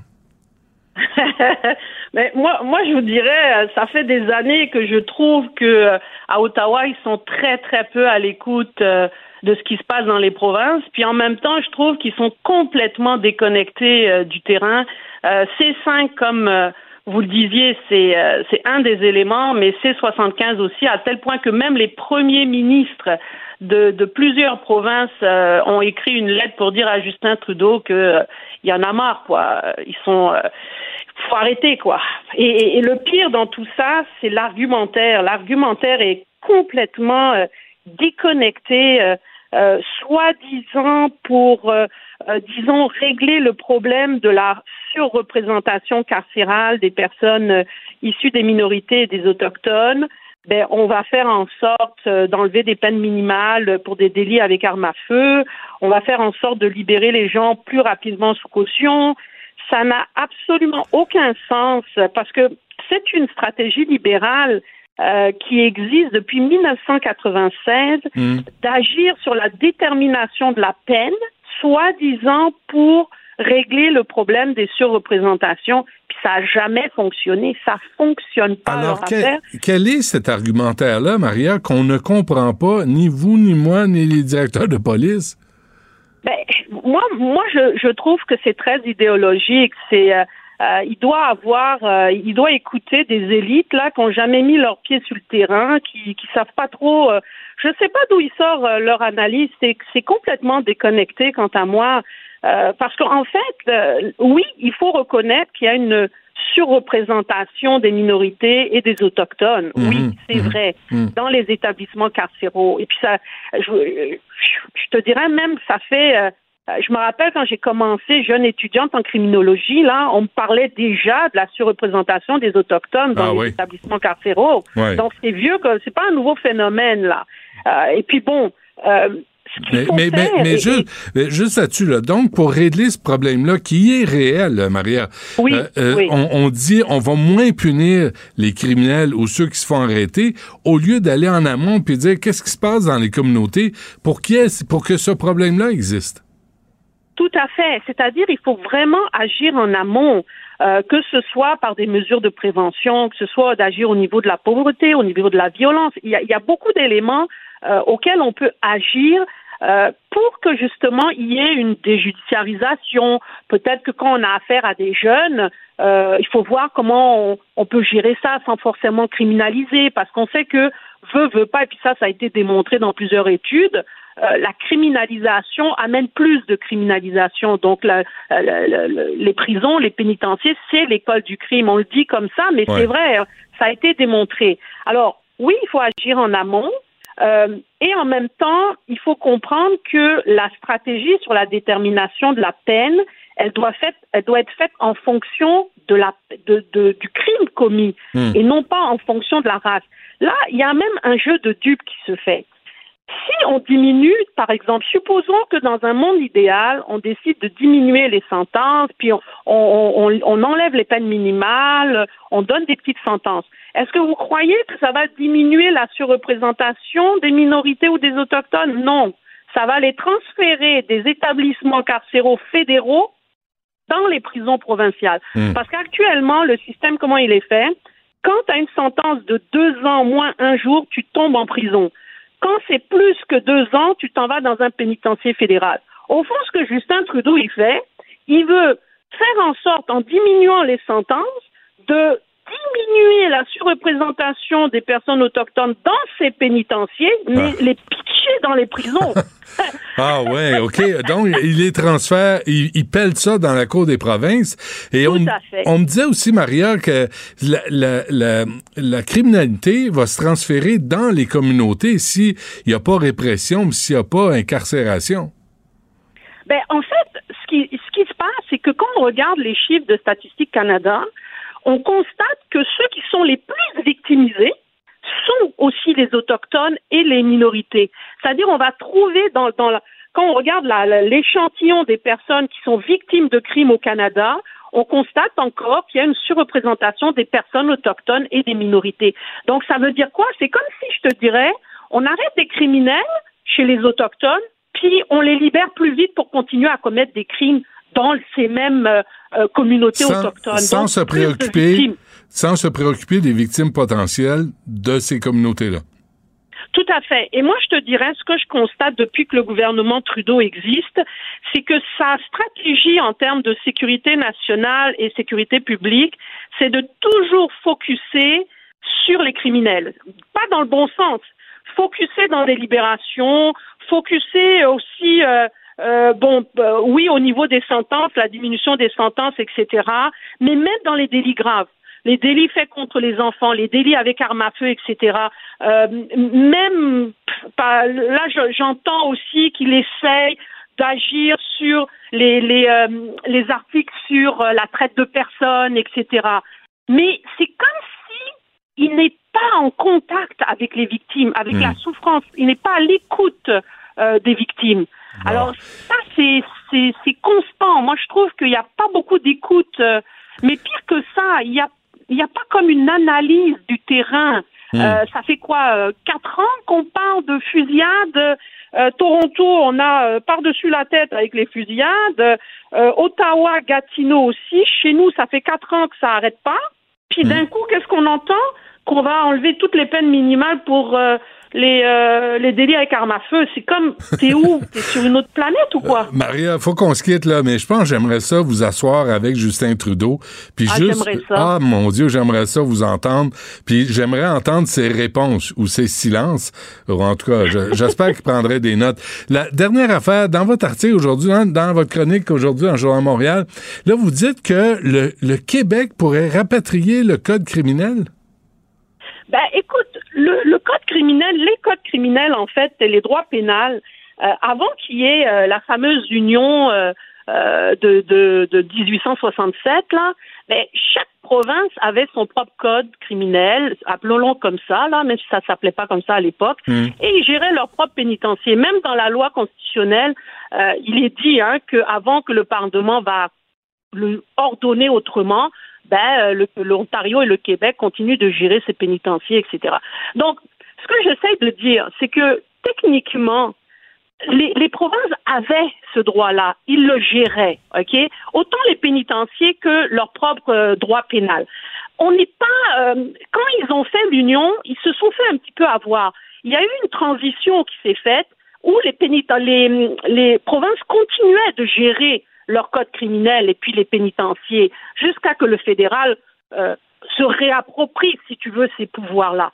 Mais si on regarde l'Australie, c'est une c'est un pays fédéré comme nous, hein. euh, euh, les États-Unis aussi, mais ils ont un droit pénal fédéral et ils ont un droit des droits euh, des États, des Ah, droits ouais. pénaux des États, bien sûr. Et moi, je trouve que le système australien est vraiment génial parce qu'ils ont dit au fond, toi, le fédéral, au niveau criminel, tu vas juste gérer la fraude fiscale, euh, l'importation des drogues illicites, la pêche illégale, l'immigration clandestine, mais tout le reste, là, nous, on va s'occuper de ça. Hmm. Et chaque État décide, parce qu'au fond, un code criminel, c'est quoi? C'est un système de valeurs. Ça dit comment toi, tu veux vivre et comment tu veux sanctionner les gens qui commettent des crimes. Aux États-Unis, plusieurs États ont, ben, tous les États ont leur code criminel. Et oui, il y a aussi un code criminel fédéral. Mais tous les États ont leur code criminel. Par Ah, exemple, ouais. Il y a- des États qui ont la peine de mort, Hmm. puis il y en a d'autres qui n'ont pas de peine de mort. Euh, tu as des, par exemple, en Australie, tu as des États qui sont pour les peines minimales, puis il y en a d'autres qui ne le sont pas, qui sont moins dans les peines minimales, OK, il y a matière les à- peines maximales. Il y a matière à réflexion et à négociation. On va revenir là-dessus, à Maria Mourani. J'invite les gens à lire votre chronique dans le Journal Montréal. As-tu vu ça, comment je t'ai vous voyé tout le long? Ouais, mais moi, Hein? ça me gênait un peu Ouais, de non, te mais par après. Non, mais je me, je me suis cru à Radio-Canada pendant un moment. Puis je me suis dit, je, je suis fier de moi, là, j'ai réussi à passer à travers. Bon, et Maria Mour- Mourani, c'est toujours un plaisir. J'espère qu'on va se reparler bientôt. La Banque Q est reconnue pour faire valoir vos avoirs sans vous les prendre. Mais quand vous pensez à votre premier compte bancaire, là, tu sais, dans le temps à l'école, là, vous faisiez vos dépôts avec vos scènes dans la petite enveloppe. là. Hmm, C'était bien beau. Mais avec le temps, ce vieux compte-là vous a coûté des milliers de dollars en frais, puis vous ne faites pas une scène d'intérêt. Avec la Banque Q, vous obtenez des intérêts élevés et aucun frais sur vos services bancaires courants. Autrement dit, ça fait pas mal plus de scènes dans votre enveloppe, ça. Banque Q. Faites valoir vos avoirs. Visitez banqueq.ca pour en savoir plus. Acheter une voiture usagée, ça peut être stressant, mais prenez une grande respiration. Et imaginez-vous avec un rapport d'historique de véhicule Carfax Canada qui peut vous signaler les accidents antérieurs, les rappels et plus encore. Carfax Canada. Achetez l'esprit tranquille. Réagissez avec Benoît Dutrisac par courriel. Dutrisac à commercialcube.radio. Sans retenue, sans tabou, Anaïs Gertin-Lacroix.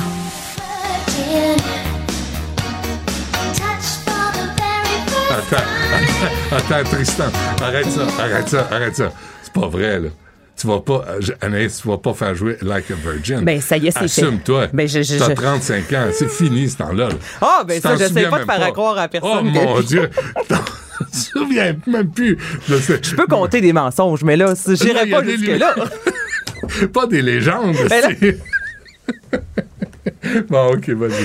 Oh. Benoît, allô? Hey, je suis content de te voir. C'est rare que tu viennes au studio. Ben, je suis très heureuse d'être En- là. En général, tu parles de, de ton palais à Sainte-Julie. Ah, ou mon grand palais dans le sous-sol entre la laveuse et la sécheuse, c'est vraiment le palace. Là, c'est Ouais, la grosse classe, la Tu grosse pas de classe. en même temps, hein?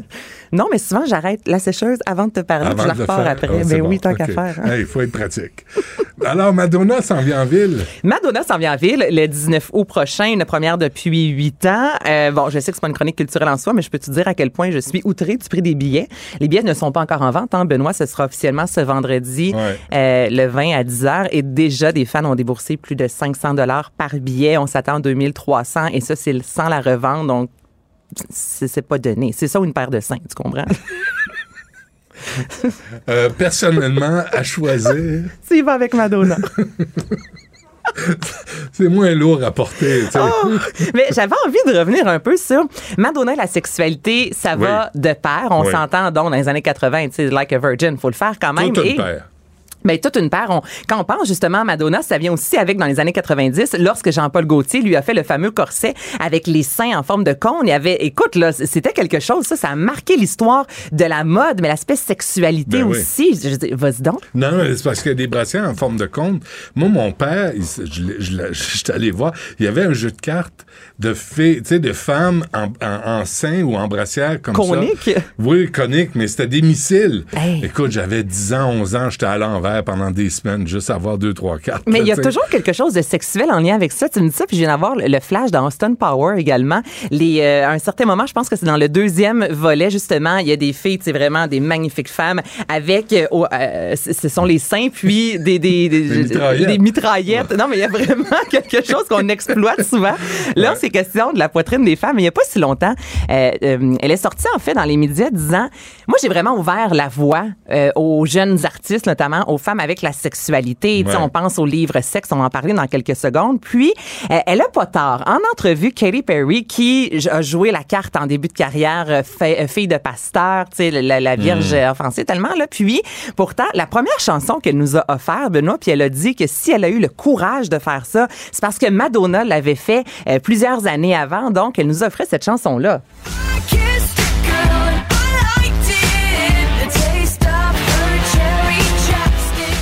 La, le lien Très religion. cette chanson-là. Ben, mais le lien religion et Ben oui. sexualité, c'est ce que Madonna a fait pendant et elle le fait encore et c'est exactement ce que Katy Perry est allée faire. Et moi, j'étais barmaid dans ce temps-là et j'ai jamais vu autant de filles se frencher lorsque cette chanson-là partait. Mais il y a vraiment eu, Benoît, quelque chose, beaucoup, écoute, j'avais dans vingtaine, puis des filles autour de moi qui avaient toujours eu envie peut-être d'expérimenter une fois dans leur vie de frencher une fille. Cette chanson-là, dans un bar avec de l'alcool, était le cocktail idéal permission. pour donner la permission Ouais. exactement. Tu sais, puis le livre Sexe en 92, une Madonna, écoute, qui fait du pouce tout nu. On voit, je- je- je- on la voit nue presque de A à Z avec des hommes qui s'embrassent, des femmes qui s'embrassent. Et ce livre-là est le livre érotique, c'est le plus vendu de l'histoire. Et moi, ce que j'aime au Royaume-Uni, où on peut parfois être très, euh, on va laisser la sexualité de côté. Quand le livre est sorti, le livre numéro un au Royaume-Uni était la biographie de la princesse Diana. Et en deuxième position, parce qu'on peut parler de position quand on Oh, parle oui. du livre Et de plusieurs Madonna. autres positions. Sexe, c'était son livre. Donc, Ouais. j'aime tellement le.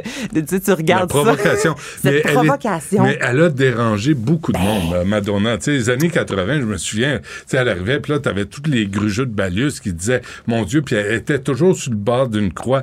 Elle a, elle a, elle a provoqué Aïe, la, la religion catholique. Pas tant l'islam, pas tant euh, la religion juive. Tu sais, beaucoup euh, catholique, mais ça a brassé des affaires. Ben tellement. Puis lorsqu'elle a sorti le livre, elle disait nous vivons dans une société très réprimée et je traite de, je veux traiter justement de, de, de, thèmes érotiques pour libérer les États-Unis. Tu sais, puis sur scène, bon, il y a le fameux euh, French kiss avec Britney Spears, mais avant ça, tu me parles la religion. Le Vatican lui a demandé de pas se masturber sur scène. Je, je sais pas toi, mais moi, on m'a jamais envoyé de, de communiquer à cet égard. Donc Madonna, qui sur scène aussi, avait souvent, tu sais, écoute, elle, elle a dit à quelques reprises qu'elle était bisexuelle. Tu sais, a toujours joué justement avec les codes de la sexualité et à maintes reprises aussi sur scène, elle qui jouait, bon, on tasse la guitare, puis euh, euh, Pars-toi à mitaine, là. C'est vulgaire, mais c'est ça. Puis c'est ce qu'elle faisait sur scène. Mais quand c'est rendu que le Vatican te demande, tu sais, Ouais. OK, on peut, on peut te recevoir pour faire un spectacle, mais s'il te plaît. Puis elle avait refusé. Elle avait dit non. Si vous me recevez sur scène, je vais faire ce que je veux et je veux justement libérer un peu la femme, les hommes, libérer la sexualité. Puis elle avait dit mon point de vue est le suivant. Pour quelle raison devrions-nous avoir honte Ben oui. de notre sexualité alors que tout le monde qui est à l'écoute présentement, ben, tout Hey. Dépend l'âge que vous avez, ont une vie sexuelle. Non, mais ça pas- fait partie C'est pas comme si on était à un branleux près au Vatican. là. Je suis désolé. Oh, je- j'en reviens pas que j'ai ri là-dessus. Et Monsieur Branleux. Donc, Ah, euh, donc cette chère. Madonna qui sera, euh, ce qu'elle a dit en fait pour bon sa- sa- sa- son, son spectacle le Celebration Tour, 40e anniversaire, elle a dit justement, je vais revenir, et même dans la bande vidéo où elle a hum, annoncé la venue de ce spectacle-là, tu sais, elle joue à Vérité Conséquence avec euh, Jack Black entre autres, avec Amy Schumer, il y a le côté un peu sexuel, puis elle a dit, elle a dit sur scène, je vais avoir, je veux, tu sais, là tout le monde dit qu'elle est en déclin, qu'elle est défigurée, tout ça, Puis moi j'ai l'impression que ça dans les dernières années, ça l'a comme, on dirait nourri, là, Benoît, puis qu'elle s'est Hmm. dit, moi là, je vais remonter sur scène de mes 60 ans et je vais me trémousser et je me fous que vous pensiez quoi de, de moi. J'ai un show à Madonna, Benoît Dutrisac, même combat. même, même combat. Même, même, même combat. Je, je, je mets pas de spandex. ça, ça me squeeze les cheveux. Ah, ça, on le sait pas. Ça, ça je te t'appartient. C'est ton grand Non, je vous informe Jardin secret. Jardin Vous me secret. verrez jamais en spandex. C'est trop serré. Euh, OK, fait que ça, c'est au mois d'août. Ça, c'est au mois d'août, exactement. ou pas? Euh, Faudrait que tu y ailles. C'est incontournable. Pour toutes tes fonctions là, culturelles et sexuelles. Je veux dire, c'est- c'est- Je vais prendre des notes. T'es comme- Je vais avec mon calepin. Ouais. J'aimerais beaucoup la voir en spectacle. Moi, j'aimerais que tu l'interviewes. Madonna. Prépare ça, prépare ton entrevue, puis fais-y un- une entrevue Non, oui, gonzo, tu penses que toi. Madonna, la petite Gertin de Saint-Bruno, va accepter de la rencontrer. Quoi? Tout Hey, ce qu'elle on- peut dire, c'est non. Ben, peu- ça, c'est si elle arrive à l'heure. Aussi, on se rappellera Ben, qu'il n'y a pas si longtemps, elle est arrivée Oui, 4 c'est heures vrai. en retard sur scène. C'est On s'en était parlé. Je faisais le culturel avec toi. T'es s'est donc outré de voir. Voyons donc, t'attends 4 heures. Qu'est-ce que tu fais? Qu'est-ce que tu fais pendant 4 heures? Ouais. Elle enfilait son saut. Ça rentrait pas. Ah, Là, ben non, elle est belle comme le jour. On va défaire les coutures. hein, on va se laquer ça un peu. Euh, tu veux nous parler? Ben non, on n'a pas le temps. On n'a pas le temps. C'est Vagin drôle, d'hiver demain. Demain. Demain, l'hiver, c'est jusqu'au mois de mars, là, de toute façon. Euh, gardez ça en, en stock, vos vagins d'hiver. Euh, Anaïs va en parler Ça, c'est un demain. bon tease. Ça, tu peux pas passer à côté. Hey, un gros merci à toute l'équipe, à Tristan, à Florence, euh, euh, à Marianne, puis à Louis-Antoine qui travaille de Québec, le pauvre homme. Je suis désolé pour lui. Mais qu'est-ce que tu veux? Faut faire, faut ce qu'il faut. Merci Anaïs. Il en faut dans la famille. Tu, tu repasseras, puis, euh, puis euh, tiens-moi au courant pour Madonna. OK. Voir si t'achètes des billets. Merci, il y a Guillaume Lavoie qui suit à l'instant.